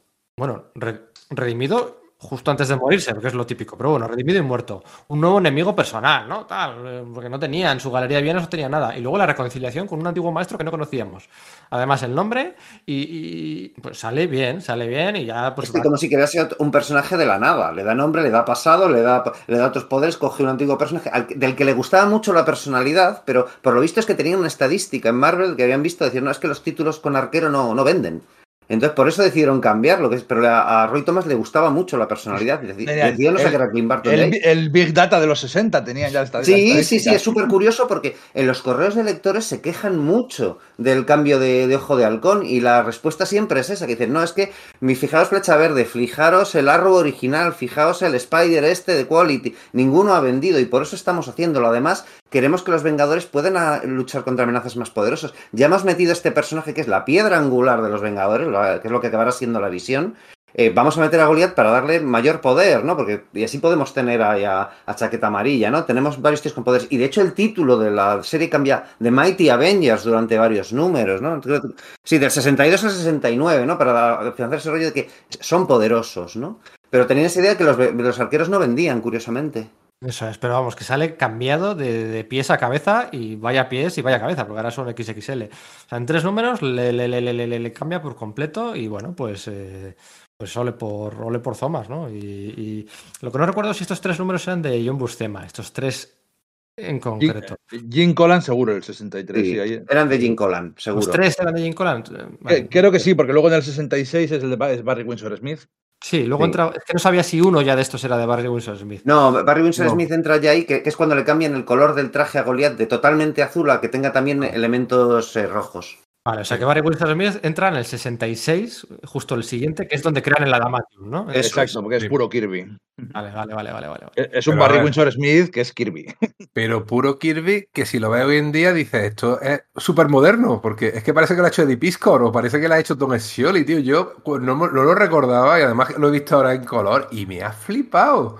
O sea, qué buen Kirby, tío. O sea, esto eh, podría ser perfectamente es un gran design de los Vengadores dibujado con este estilo. Yo lo compraba. O sea, que un tío con 20 años ¿eh? que había venido casi como inmigrante ilegal a Estados Unidos porque llevaba una visa de turista. Casi.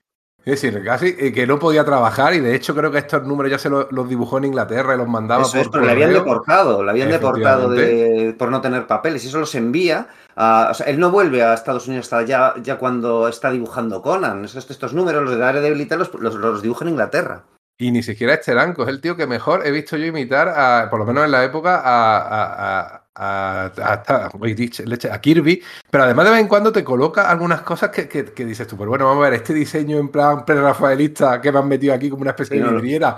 ¿Alguna vez has sentido la sensación de caminar a través de algo que no está? Que es que es como si fuese una vidriera de, no sé, de exagero, ¿no? Pero este tipo de, de, de rollos en plan muja, ¿no? Y luego es que además lo entintaba Sid Shores, ¿no? Que era un, un entintador, pues eso, de, antiguo del, del, de, de, Jack Kirby en los años 40, y que también había entintado, por ejemplo, la saga esta en la que Pantera Negra y el Capitán América colaboraron en, en cuando Tales of Suspense se transformó en la serie del Capitán América, ¿no? Entonces, como que todo encaja ahí de la hostia. Y claro, ahí Barry Winsor Smith está, geni está genial. Pero luego viene Salbuscema, que dices, no, pues Salbuscema. Coño, Salbuscema ahí no es exactamente el Salbuscema posterior, aunque a mí me flipe ese Salbuscema posterior. Ahí está como tratando de imitar a su hermano John y es muy bonito lo que hace, yo creo, ¿eh?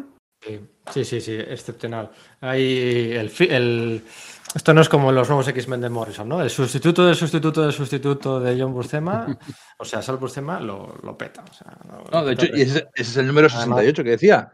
El, sí. el, el, gran maestro contra Kang y usando a los Vengadores contra el escuadrón siniestro, que son esos Flash, Green Lantern, Batman y Superman de, de baratillo, ¿no? De hacendado. Eh, es una de esas ideas locas que ha quedado, aunque luego sea el Escuadrón Supremo, es otra idea guay, muy Marvel, que, que aunque luego lo han, de cero han hecho lo mismo, no les funcionó igual. Pues una de las ideas de Terry Thomas, que además bien, pues estos son de esta tierra, aunque luego el Escuadrón Supremo sí que viene de una tierra paralela.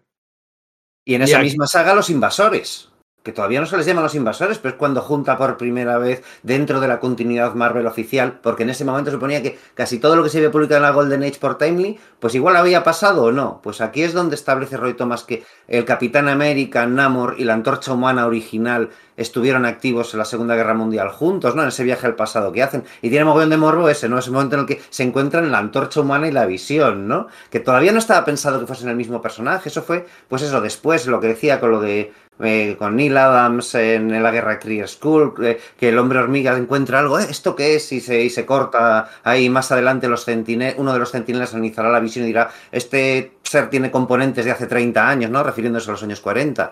Pero tiene mucha gracia ese, ese encuentro, ¿no? Porque somos una Fíjate, fíjate fijaos que la retrocontinuidad de los invasores está tan asumida que muchísima gente no sabe que nunca existieron. Muchísima gente no sabe que los invasores son retrocontinuidad de los 70 de, de Roy Thomas. La gente se piensa que de verdad había cómics en los que formaban un grupo de superhéroes, el Capitán América y Toro y Bucky y el Zumbador y todo eso, y no es verdad. Esos cómics no existieron en los años 40. Lo hicieron, pero después de la Segunda Guerra Mundial, ¿vale? No Claro. en el All Winner Squad, pero durante la Segunda Guerra Mundial, efectivamente, no hubo TVs de esos tíos colaborando juntos. ¿Mm? Eso es. por- eh, de este número, del número creo que 68 del Subbuscema, eh, que recuerdo mucho la portadilla, la primera página con ese caballero negro bajando las páginas a toda velocidad con una antorcha y tal.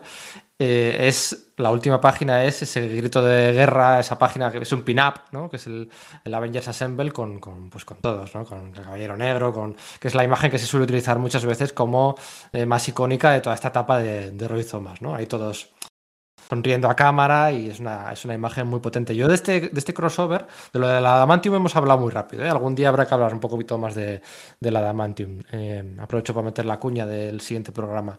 Eh, de, de- de- esta saga, curiosamente, habéis mencionado a los invasores, habéis mencionado al escuadrón original, pero yo con lo que me quedo es me- me- lo que más me gustaba a mí cuando las, las leía por primera vez era el juego entre el Gran Maestro y Khan. Porque a mí me gusta esa, esa personalidad del gran maestro de siempre echando partidas por aquí y por allá. Conte esos Champions, que no se nos olvide, que Conte esos Champions es una partida entre el gran maestro y la muerte para resucitar al coleccionista que había muerto en la saga de Korvac. O sea, el gran maestro ha intentado resucitar a su hermano, entre comillas. O sea, esas partidas del gran maestro a mí siempre me ha hecho mucha, mucha gracia normalmente. Luego lo de la estela plateada y luego... Siempre me han... Siempre... Thomas era jugador de ajedrez, era muy flipado, del ajedrez, no era profesional ni nada por el estilo, pero metía esas cosas y metía, por ejemplo, eso a, a la visión jugando al ajedrez en solitario con Jarvis y tal, porque Jarvis. era una de sus pasiones, eso es. Pero vamos, que a mí me gusta, no, no se Mm. suele recordar tanto quién era el contrincante, Khan, en este caso, el contrincante del gran maestro, pero me, me chifla esa, esa personalidad del, del gran maestro. Y aquí yo creo que ya después de esto es donde la serie, vosotros decís que empieza a declinar un pelín, un pelín, ¿no? El torrente de No, ideas. yo, yo- no, yo creo que cambia, pero que no, no cambia a peor, cambia, o sea, a otro cuerpo, empieza a ser más Bronze Age, yo creo, ¿no? O sea, ya estamos hablando, pues, ¿de qué? De finales del, o sea, pues ya de los, del 69 por ahí, ¿no? Entonces, yo creo que eh, las, text- las la prosa, la forma de representar las cosas, se, hay más escenas en las que no hay diálogo hiperabundante, sino que Roy Thomas ve las, ve las, las viñetas que le han dejado los dibujantes y es capaz de dejar silencios de forma que haya una narrativa, una, una secuenciación más visual. Entonces lo sientes más como un cómic moderno que lo que hay un año o dos años antes. Es, es, es, es el hito, pero no es a peor, ni mucho menos para mí. De hecho, Vale, casi lo disfruto más, ¿no? Pues déjame decir una última cosa y es que eh, un dato de estos que me gustan a mí. El Caballero Negro ingresa aquí, ingresa en Los Vengadores. Es el segundo Vengador creado en la serie de los Vengadores que ingresa. O sea, había sido evidentemente Man- eh, eh, la visión y lo es el Caballero Negro. Y desde aquí hasta que empiezan los años 90, solo hay dos Vengadores más que son creados en la serie y que forman parte. O sea, todos los demás fichajes hasta que empiezan los 90, todos los 70 y todos los 80 no hay ni un solo personaje que haya sido creado en las páginas de. Hay dos, ¿vale? Mantis y, y Wonderman, aunque ya había sido creado realmente antes, y el espadachín. ¿Vale? Espadachín, Mantis y Wonderman. No hay más. O sea, no hay más. Lo de. No se estila tanto lo de crear personajes para meterlos en el grupo. No, no se estila, no es tan habitual de lo que. Tendemos a pensar en nuestra cabeza que sí, pero no. Tiene. Bueno, pues son raras avis realmente los personajes creados en la serie para ser Vengadores. Pero realmente lo hemos comentado antes, en la serie era más bien un cajón desastre de todos esos personajes que no tenían mucha ubicación y que decía, bueno, pues ya que no le puedo dedicar una serie ni tampoco, porque cada vez se estilaban menos, tengo una colección antológica donde publicar aventuras del personaje en solitario para ver si luego cuaja, pues lo voy metiendo aquí en Los Vengadores y si a alguien le gusta o vemos que tiene cierto éxito, pues lo, metemos. Ni siquiera la visión, tío. La visión fue un pelotazo en su momento. Tanto es así que fue la imagen representativa en la cajita de la izquierda arriba durante un montón de años. Y sin embargo, ni siquiera la visión era capaz de. o no intentaban que tuviera una colección propia, cuando quizás podría, quizás podría haber funcionado. Nunca lo hemos visto que no, no, no funciona, pero no lo intentaron siquiera. ¿Eh? Sino que era su lugar, era los Vengadores, y sabías que si querías ver a ese personaje, si querías ver a la bruja, y si querías ver a, la avispa, los tenías que buscar allí, no había otro sitio. Tienes razón lo que dices, pero vamos, esto es como hacía mi, mi, mi tía cuando yo era pequeño, que me cogía, cogía la, globo terráqueo, ¿no? Empezaba a dar vueltas y decía, eh, ponle el dedo y donde pare te lleva ahí de vacaciones. Bueno, pues esto es. eh, coges esto cualquier página de estos tres Omnigols, abres por esa página y es calidad. O sea, es todo es calidad. O sea, eh, estadísticamente es todo guapo, chulo, eh, original, novedoso. Eh, no sé, eh, además sin respirar, o sea, eh, una sucesión de, aventuras y de, y de, y de, y de- ahora hablaremos de lo de Scorpio, de aprovechar para, aquí, aquí ya estamos hablando de, del año 70, 69, 70, que muchas colecciones Marvel empiezan a bajar, empiezan a cancelarse, entonces empieza él a hacer de coche escoba, ¿no? Que si el Capitán Marvel, que si de Furia, que si... Eh, todo funciona, funciona muy guay, muy guay. Es que te apetece volver a leerte esos números del Capitán Marvel después de leer esto. Claro, yo es que es eso, o sea, que muchos de estos números, ¿no? Eh, pues eh, los, los- los tuve en, Biblioteca Marvel y no los tengo en los Omnigold, ¿no? Algunos de ellos, porque me compré un Omnibus USA de estos que son como de tamaño un poco más grande, porque, bueno, según me voy haciendo mayor, pues me gusta que los TVs son un poquito más grandes, que son los que incluyen en los correos de los lectores, estos a los que estoy haciendo referencia, ¿no? Me lo compré ahí en norteamericano. Lo único malo igual que tiene, que eso va según gusta, es que tiene el papel satinado, ¿no? Pero es, claro, he disfrutado muchísimo volviéndomelo a leer, ¿no? Y bueno, pues ya sabéis, si no, si queréis eh, vosotros lo- o los lectores, ¿no? Pues echarle, haceros con, con un ómnibus de este, de este estilo, este mismo, ¿no? Que bueno, pues no es tan fácil de conseguir y tal. Quizás la única manera así que, que podemos ver sea, bueno, pues nuestra otra tienda de cabecera, ¿no? La relativa al comic book norteamericano, eh, pues nuestros, nuestros amigos de Radar Comics, que bueno, pues en su página web, ahí enormemente intuitiva, podéis comprar tanto tomos como, como hacer el pedido del previews mes a mes, ¿no? Ya sabéis, pues antes, ah, cada mes pues hay que pedir cada, los TVOs, acercarte a tu librería, rellenar el pasquín este. Bueno, aquí no, ahora ya no es necesario, a través de Radar Comics, con su página vas haciendo los pedidos de los cómics que quieres cada mes, pero también hay una enorme, una enorme cantidad de, bueno, pues de Artist Editions, de tomos, Eso, eso. seguro. Eso, Eso, es.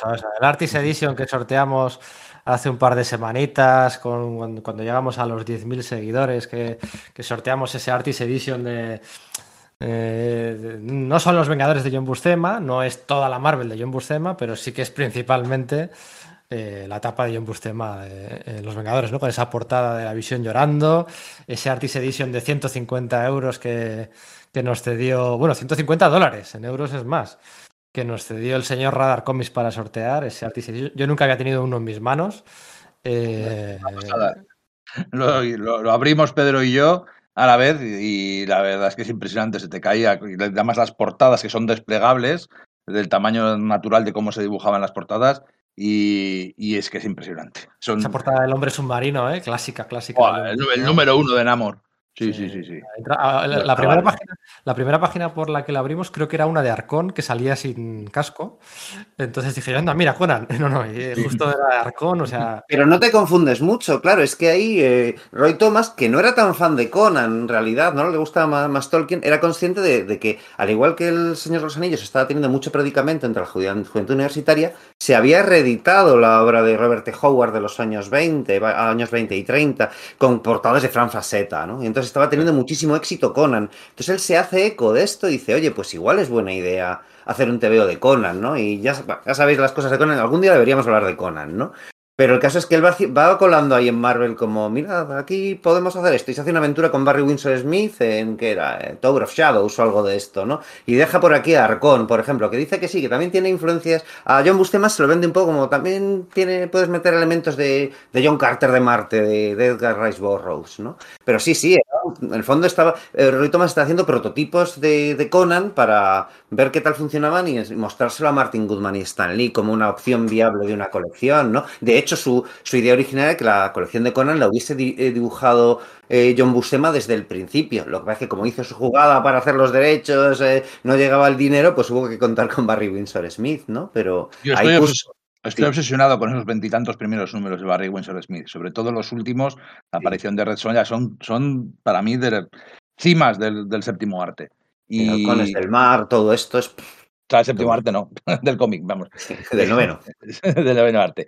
Pero vamos, eh, que aquí están todos, todos los que están luego en los cómics, a Bustema, Thomas y, y Barry Windsor Smith, están estos números de los Vengadores. Y no iban a tardar mucho en hacer Conan. Sí que tenemos que hablar un día de Conan, de verdad. Y uno o dos días, de hecho. Pero bueno, eh, antes, antes de llegar a, la recta final y a la guerra Kree Skrull, voy a hacer la pregunta de cuál es vuestro momento favorito de la saga, de toda esta etapa, de estos 70 números, que no sea de la guerra Kree Skrull. Venga, ¿quién se atreve? ¿Quién, lo, ¿Quién tiene que pensar su segundo momento favorito para haber sacado algo de la- lo de la guerra Kree Skrull? Venga, pues yo me voy a animar con uno que no es de John Buscema ni de Barry Winsor Smith ni ninguno de estos, sino que es un número dibujado por Frank Giacoya, ¿vale? Que quería ser dibujante, pero era entintador y no, no, no llevaba tiempo, pero le dejaron un par de números, los dos con Pantera Negra, aunque separados en el tiempo, ¿no?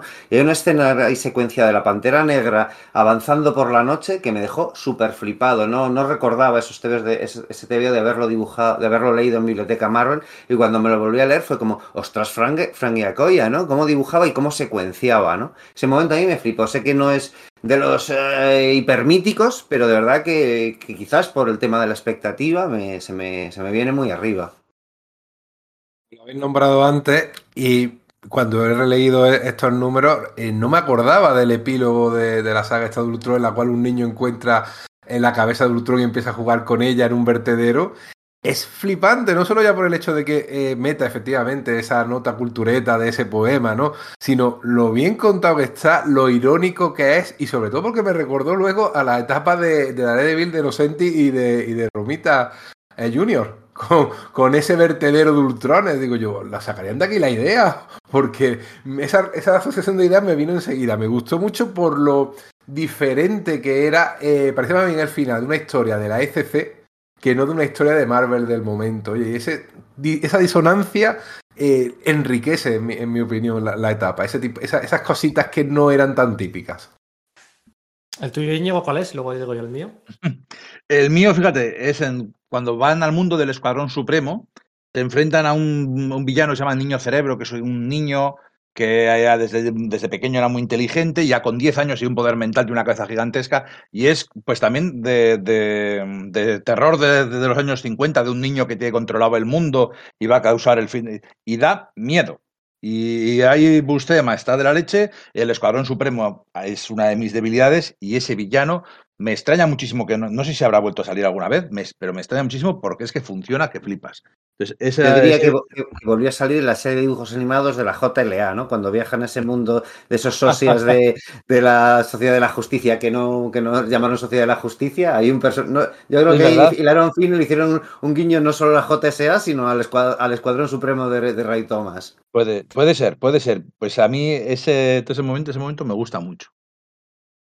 Yo ya sabéis que soy de otra generación, empecé leyendo cómics un poquito más tarde y con mis 13 años coincidieron esos Thunderbolts de Brian, de, uy, de Brian no, qué, qué, lapsus, qué lapsus he tenido, esos Thunderbolts, de, de, Brian Bendis. Eh, los Thunderbolts de Kurt Busiek y de Mark Bagley y ahí estaba muy desde el principio, había una carpucha carmesí con la que juegan mucho durante mucho tiempo. Uh -huh quién es, quién, quién, no será, o el juego de encapuchados y de dobles identidades o triples es algo que da mucho juego durante los dos primeros años de los Thunderbolts. Entonces yo cuando descubro luego, posteriormente, estos números de los Vengadores, um, a mí el, bueno, pues aunque ya lo sabía, ¿no? Porque estas cosas eh, se habían leído, el Tenteras, tal, no sé qué, cuando descubro ese momento en el que se descubre que Capucha Carmesí en realidad es Ultron y que tiene a Jarvis y que le, le, humilla, le pega, le, ese momento de, de que un, ser no metálico aparentemente resulta ser un robot debajo me pareció muy me pareció muy interesante no que, que debajo de esa figura humana haya un robot y que ese para mí es un momento muy poderoso realmente es un momento muy poderoso no es el mejor porque está en la guerra Skrull no es de John Buscema porque está en la guerra Skrull de Neil, la parte de Neil Adams pero que a mí siempre me da rabia, ¿no? Porque, joder, sí, es la, la, la, John Buscema hasta el final, el último número. Pero, pero vamos, que, que, la importancia de Neil Adams relativamente es, es, es, quiero decir, es relativa, ¿no? En toda esta etapa. Pero, pero bueno. Mira, de hecho, ese momento de Capucho Escarlata sale en la película de la era de Ultron. La primera vez que se encuentra el Ultron con la Bruja Escarlata y Mercurio, va con una capa roja por encima tapándole, que dices, ¿qué pinta esto? No pega mucho, y es por, por este momento del cómic. Es un guiño, efectivamente. Sí, sí, sí. La guerra Kree Skrull. Eh, aquí llega Neil Adams. Yo siempre, siempre hablamos, siempre. Oye, ¿qué te has, ¿qué te has no, no, me importa. No, No, no me- no me he fumado tanto. Me he fumado a la Legión Letal, a Lobo Rojo, a las Liberadoras. Venga, la si queréis las Liberadoras, os dejo. Mira, precisamente la- de, Lo- la de Ro- Lobo Rojo sí es un intento de hacer un cómic con conciencia social bien hecho. Porque además el villano, este Cornelius Van, de- Van Lunt, Van Lunt, sí, que había aparecido antes en, la- en el episodio este de Héroes de Alquiler, que es un título que luego reaprovechan para, para Power Man, ¿no? Para Luke Cage. Claro, su nombre está basado en Cornelius Vanderbilt, que es Sí. eh, un millonario de lo- del siglo XIX, el- realmente el que unió de costa a costa a los Estados Unidos por ferrocarril, una familia de estas que luego ha sido multimillonaria a lo largo, pero a lo largo de, de- de los siglos, de los dos últimos siglos, y que el hombre, en- su objetivo era efectivamente hacer ferrocarril cayera quien cayera. O sea, tenía el ejército de su parte y si hacía falta eh, cargarse a un poblado indio para que pasara por ahí el ferrocarril y echar a los indios de su, terreno que habían tenido durante eh, 500.000 años, le daba igual. O sea, era el típico millonario sin escrúpulos que luego refleja aquí y bastante bien con este personaje de, de Lobo Rojo, Roy Thomas. No es lo mismo que con las liberadoras. Porque es que es un chasco, porque de primera lo lees y vas diciendo, oye, qué guay, qué manera de dar las razones por las cuales hacen este grupo de superheroínas. Porque están hablando efectivamente de la invisibilización. Hace cincuenta y pico años, 52, 53 años, están hablando de cosas que están ahora en la superficie de, de- de- nuestro, de nuestro mundo. La invisibilización de la mujer. O, por ejemplo, la- el techo de cristal. Como le dicen a, a la viuda negra, oye, que tú has querido entrar en los Vengadores y no te han dejado.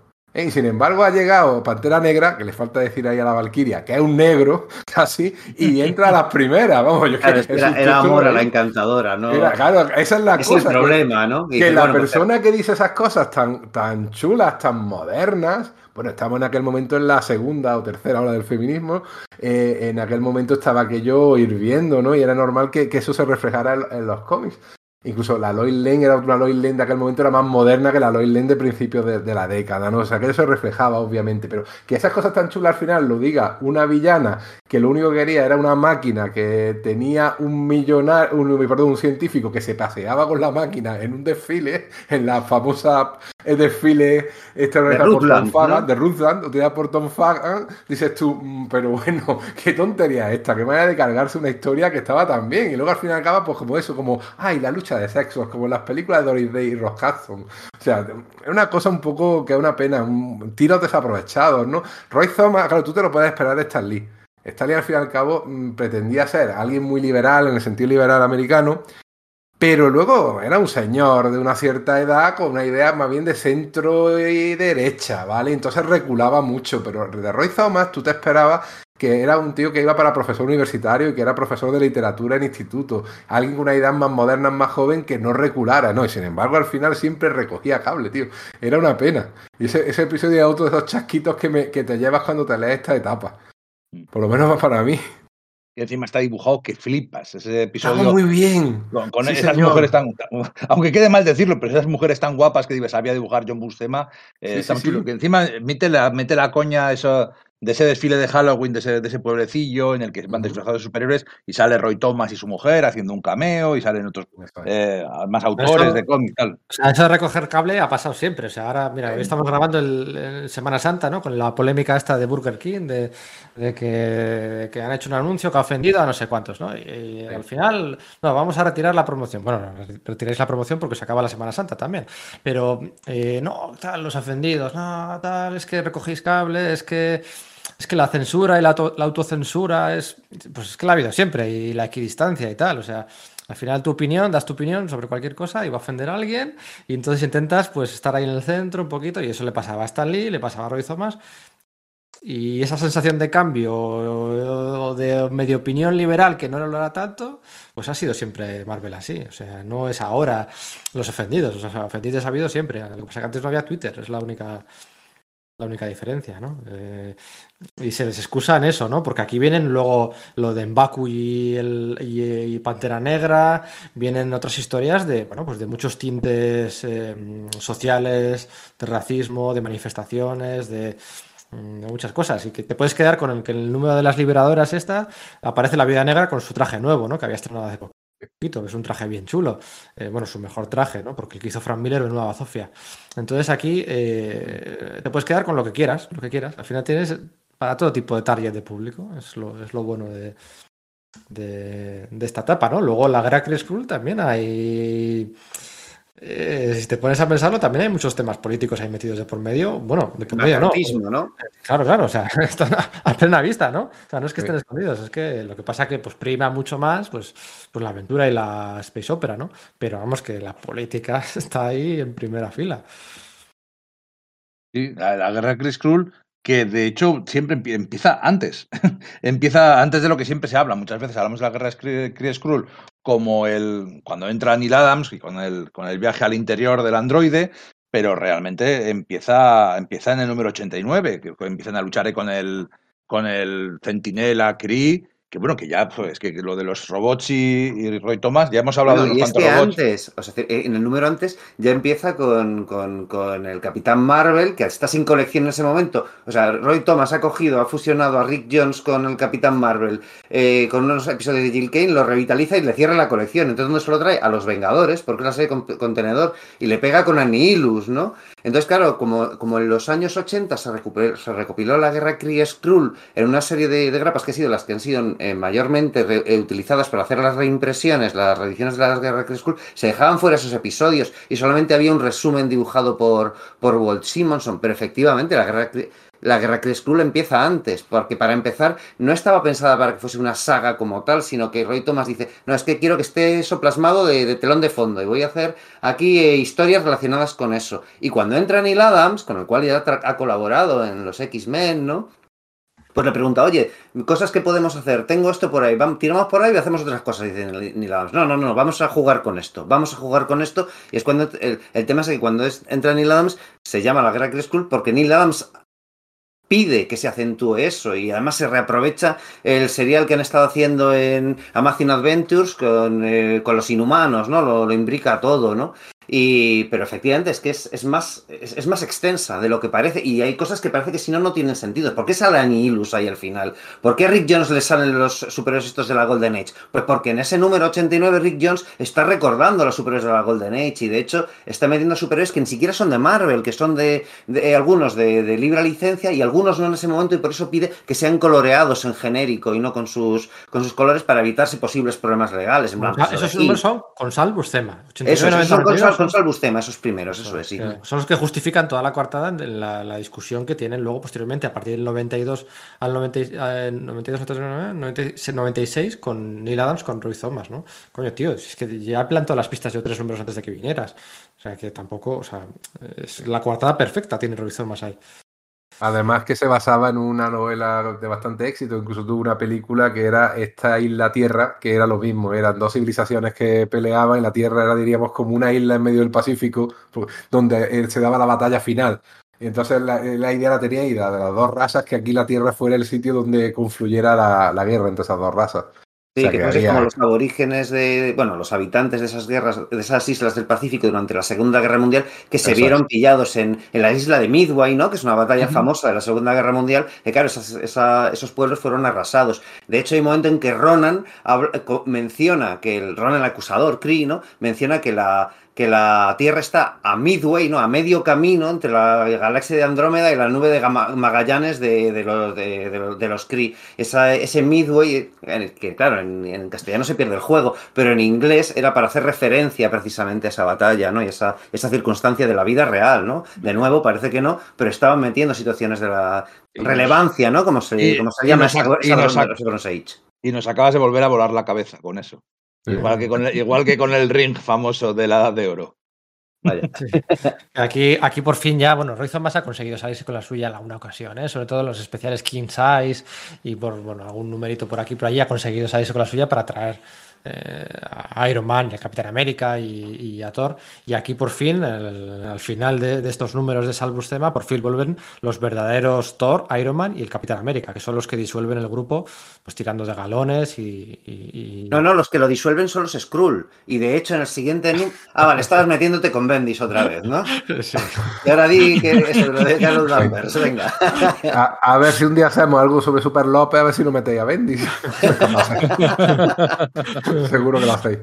Sí, sí, sí. Esa Carol Danvers que no era una Super Skrull. No, no, no, no, no, no, no. Era Carol Danvers, no era una Skrull. Era la verdadera Carol Danvers. En fin.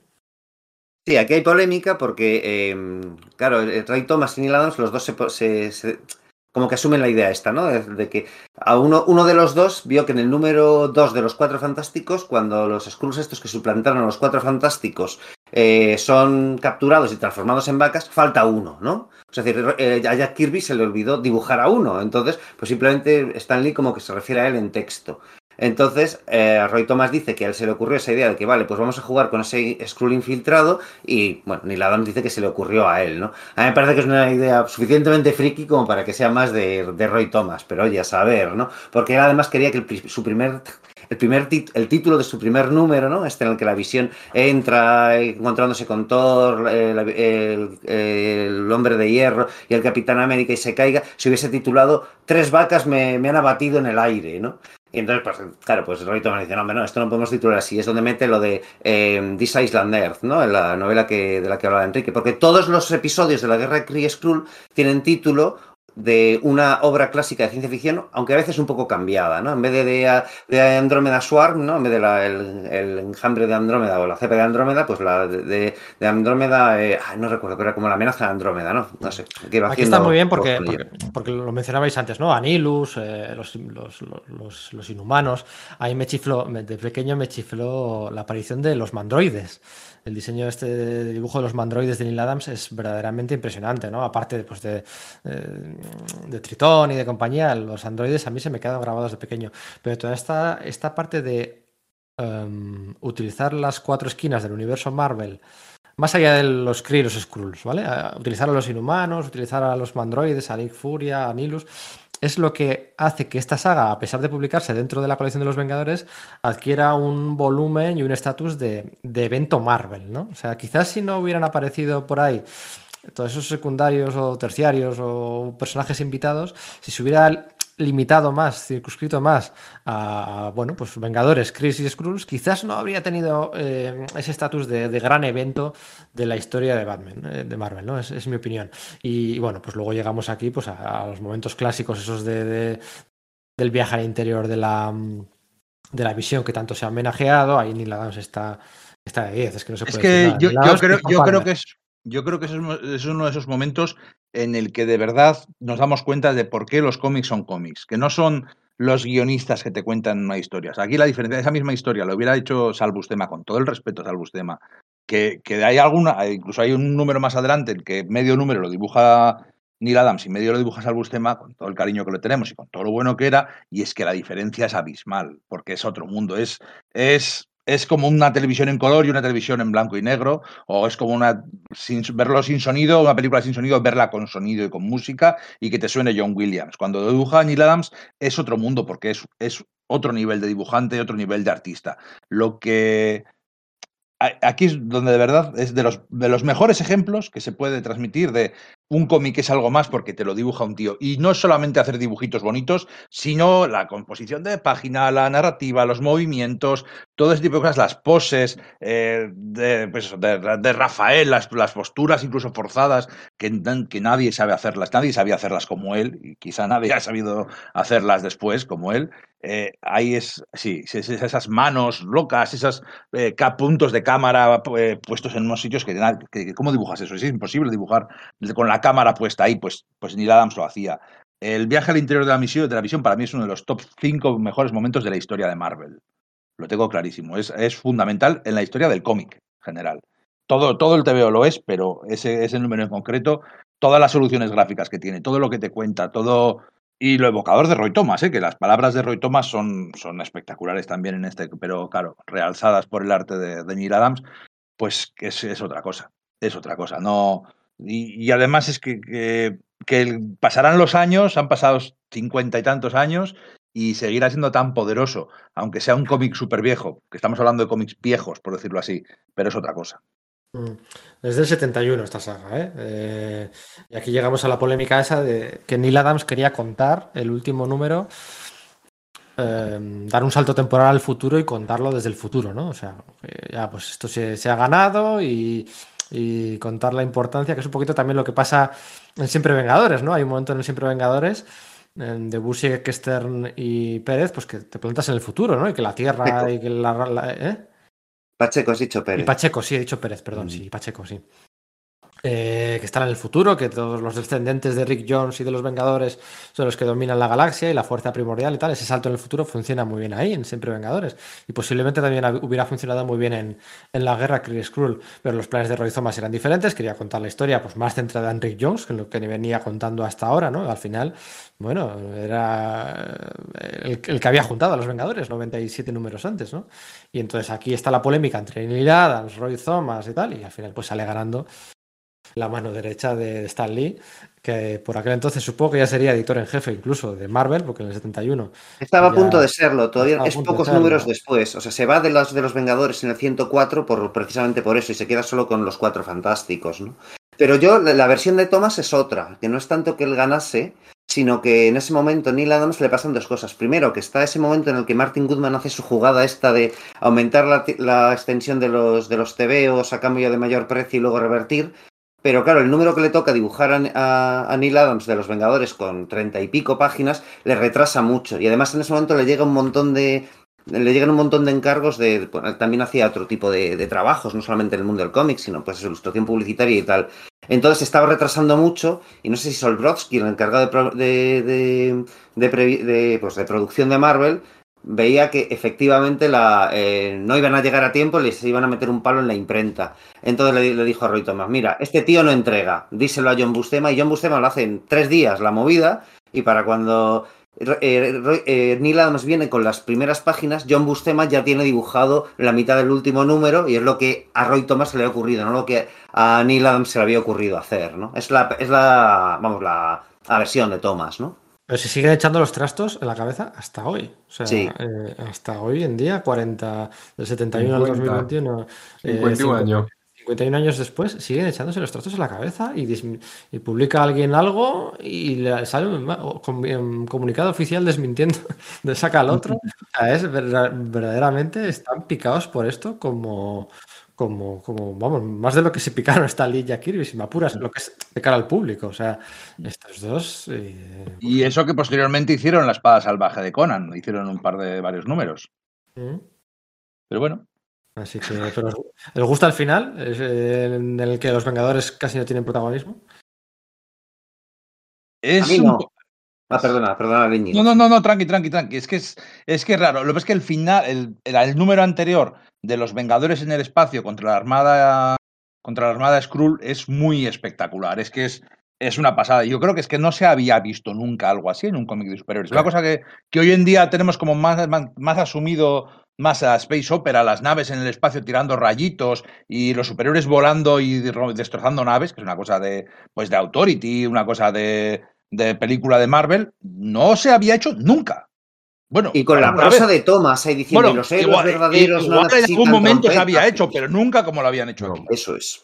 De hecho, Starry lo homenajeó en aquel anual de, de los Vengadores, que, Sí. Giant Size.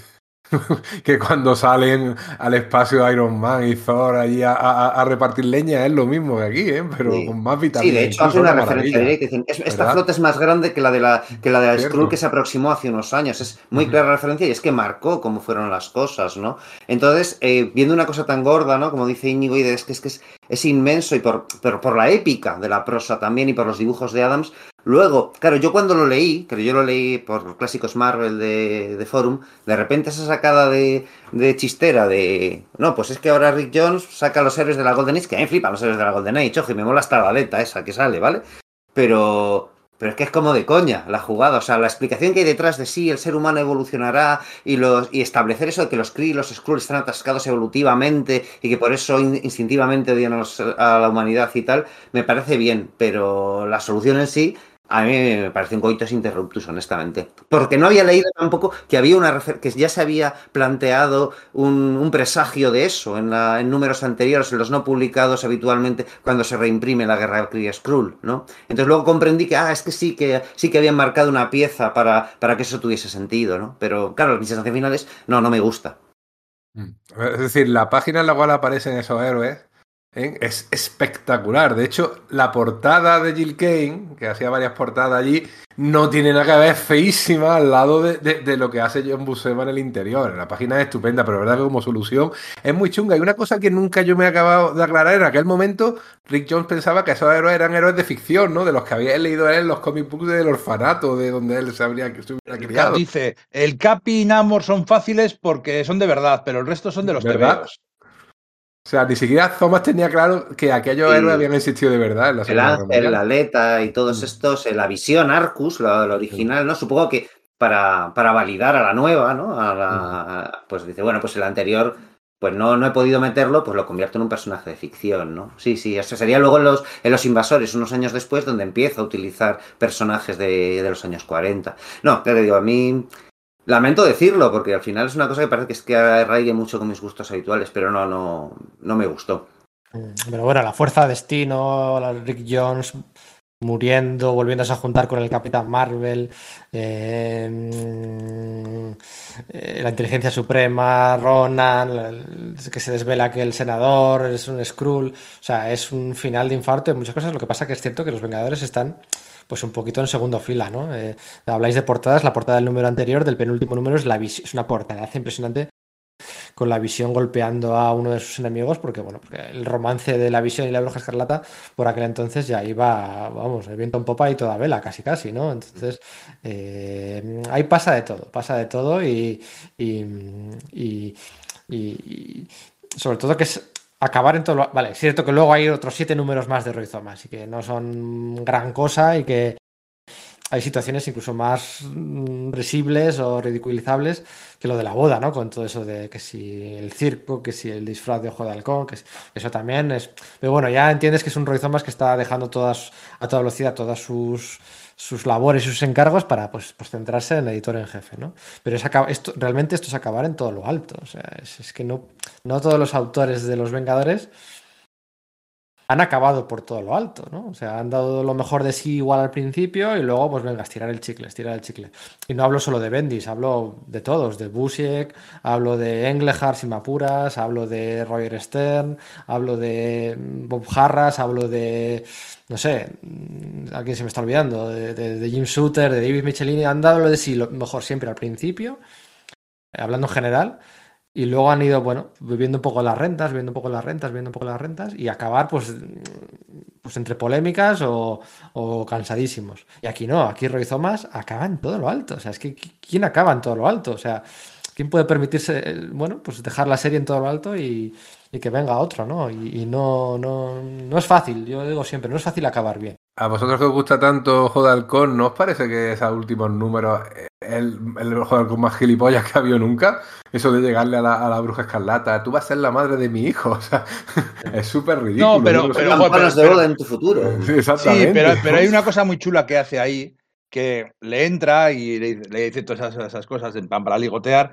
y entonces se da cuenta de que, de que Wanda está enamorada de la visión.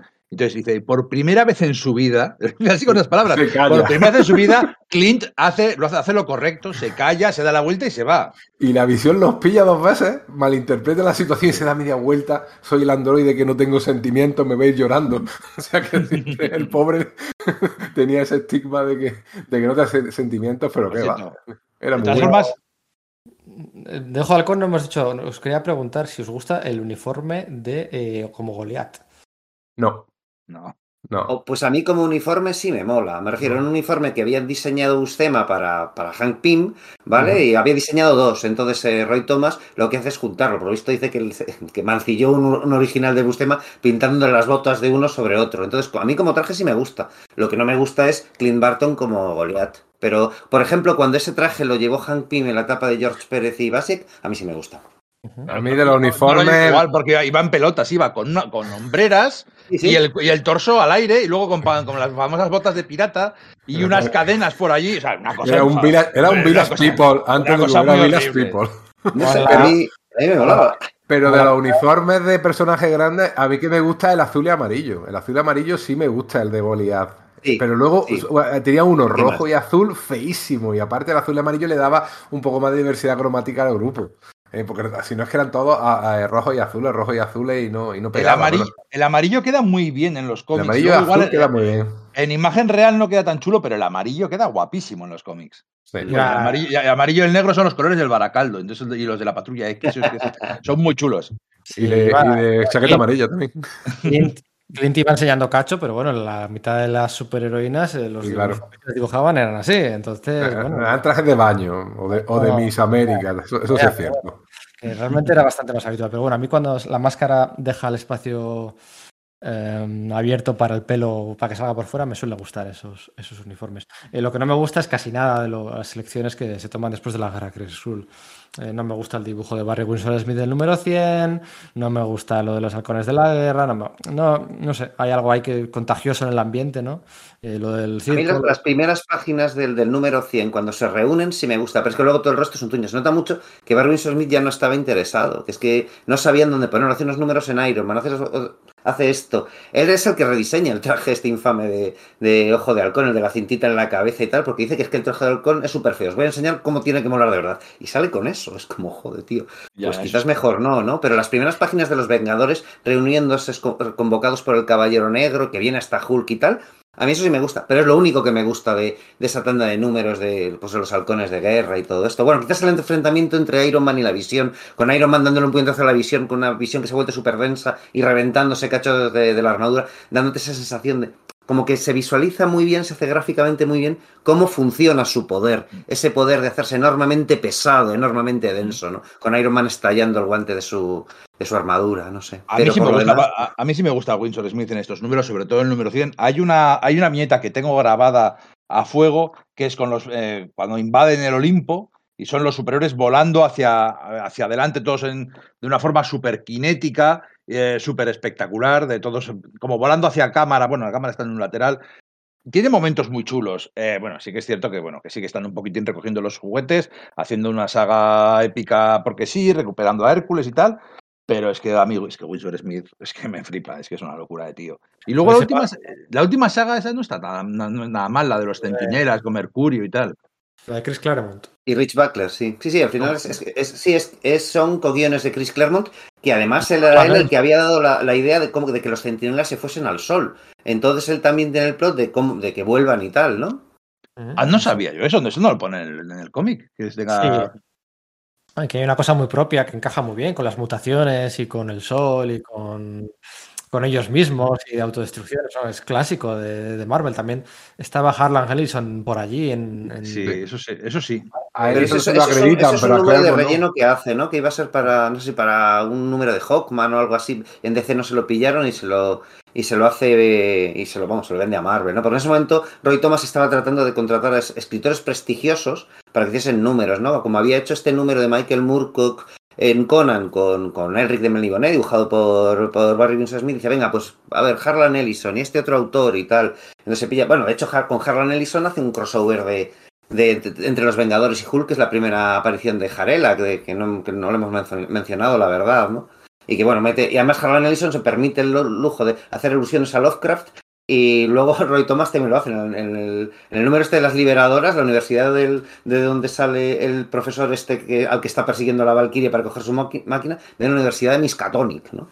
Entonces, y luego en el Doctor Extraño tendrá cierto sentido, porque bueno, a Garner Fox, que era el que estaba eh, guionizándolo, pues le gustaba bastante y no sabían en qué títulos superhéroicos meterle y tal. Entonces sí, sí, y Garner Fox había sido un autor de ciencia ficción y fantasía en su día, ¿no? Entonces estaba tratando de meter gente ahí, pues, pues eso, ya en sus primeras funciones como, como editor en jefe o solamente como editor de los Vengadores, ¿no?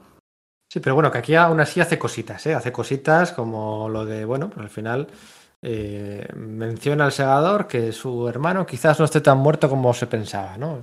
Podría estar en un coma, ¿no? Y decir, bueno, pues, pues ya alguien traerá de vuelta al Hombre Maravilla, ¿no? A Samuel Williams años más tarde. Solo simplemente por esos comentarios. O es muy interesante y muy necesario. Lo que hace es definitivamente separa eh, a Mercurio de la Bruja Escarlata. O sea, ya no van a, a partir de aquí ya no van a estar. Si sale uno, tiene que salir el otro. El 99% de sus apariciones hasta este momento, de la mano los dos. Bueno, aquí no, aquí acoge, definitivamente uno se enfada, tal, y se pira con cristal a, mm, A los Cuatro Fantásticos que está guionizando él, ¿no? Eso es, y iba a decir a la luna, pero ahora mismo no se está. No, es, en el Himalaya todavía. Yo creo que está en el Himalaya, ¿no? Porque veníamos de la guerra Kree en el Himalaya.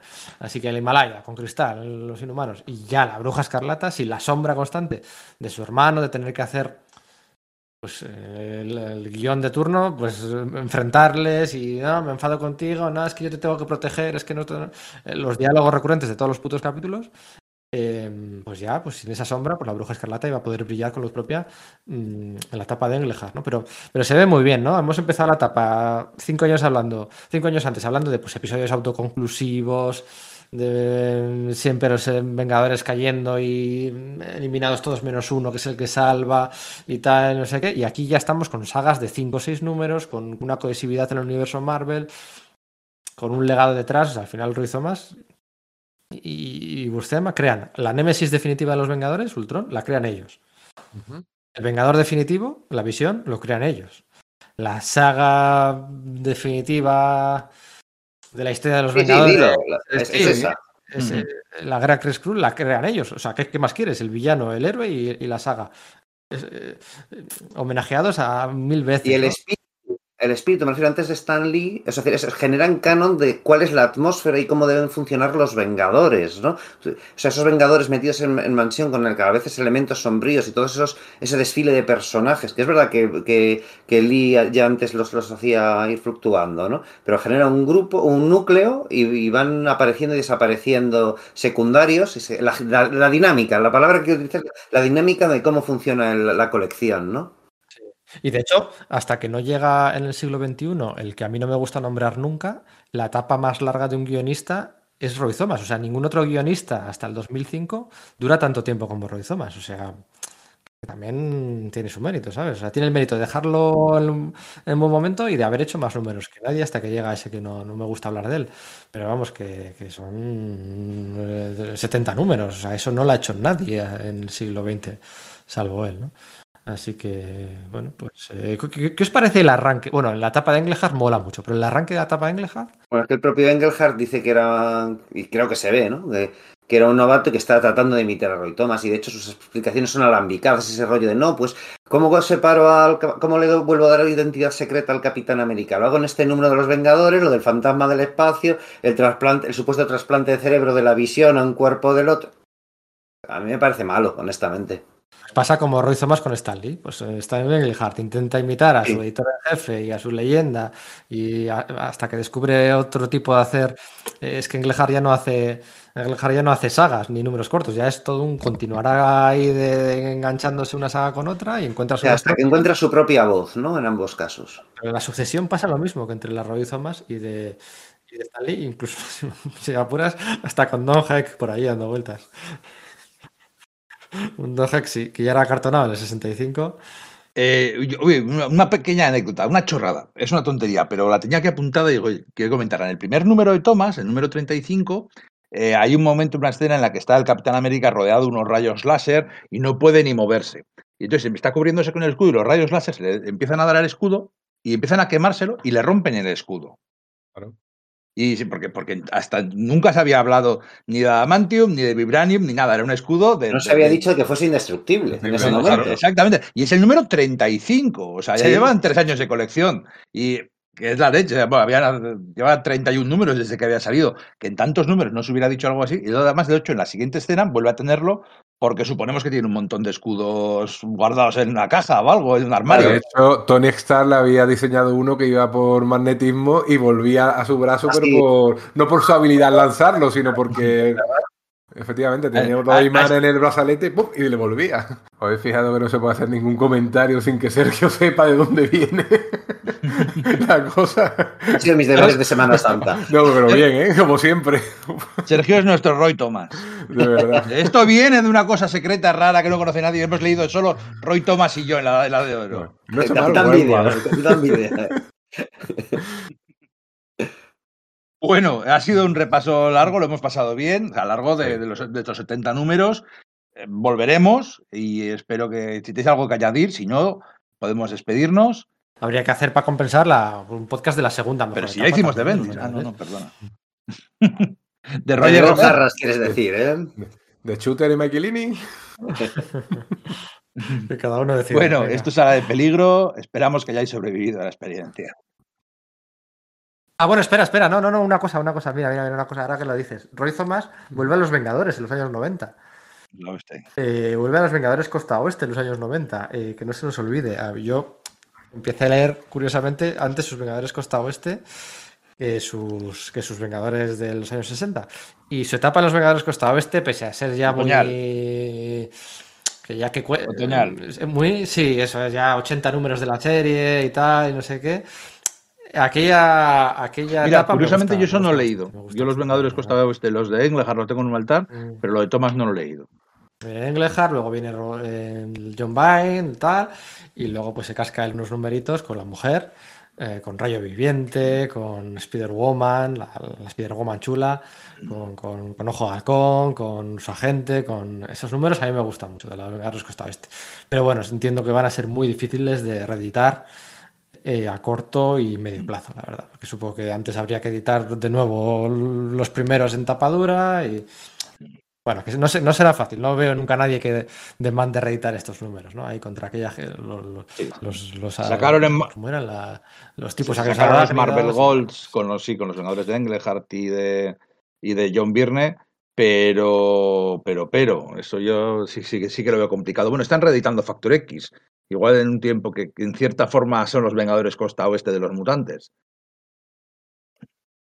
Bueno, puede ser, pero bueno, que estamos hablando que, se, que es, ojo, eh, nada más y nada menos, que del número 60 al número 101. O sea, Del 60 al 101, menos un número ahí que no pudo hacer, y cuatro anuales.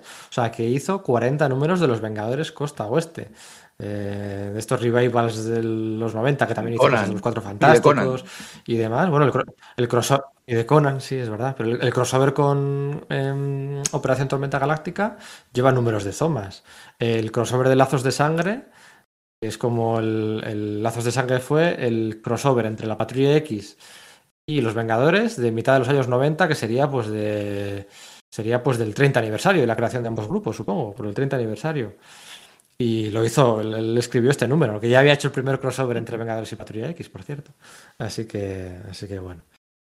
Eh, que tú dices, bueno, pues a mitad de los años 90 ya has perdido la magia. Pero el oficio no. Pues bueno, Está claro, el que tuvo, oficio no, que sigue tuvo, haciendo cosas, ¿no? El Por oficio cierto, no, es Gil. Kane el que le, el que le dijo esto de, de Max Mercury a, a Roy Thomas para aplicárselo a Quicksilver al cabo de... Los que se llevaba muy bien con él, era con uno de los que mejor se llevaba, o sea, con- en general más o menos bien con todos, excepto con Adams después de la guerra de Kree Skrull, pero con Gil Kane tuvo mucha, tuvo, tuvo mucha química, dice. Hemos hablado un poco de, hemos hablado un poco de Gil Kane aquí, de Gil Kane. Ya hablaremos. Sí. Ya buscaremos la forma. Vaya tándem, Sí, oiga. vaya tándem, Jill Kane y Roy Thomas. Era un madre perla, mía. Jill Kane, ¿eh? Sí, sí, sí, también. Y a las manos largas. Sí, y su ahijado Howard Checking, ya ni te cuento.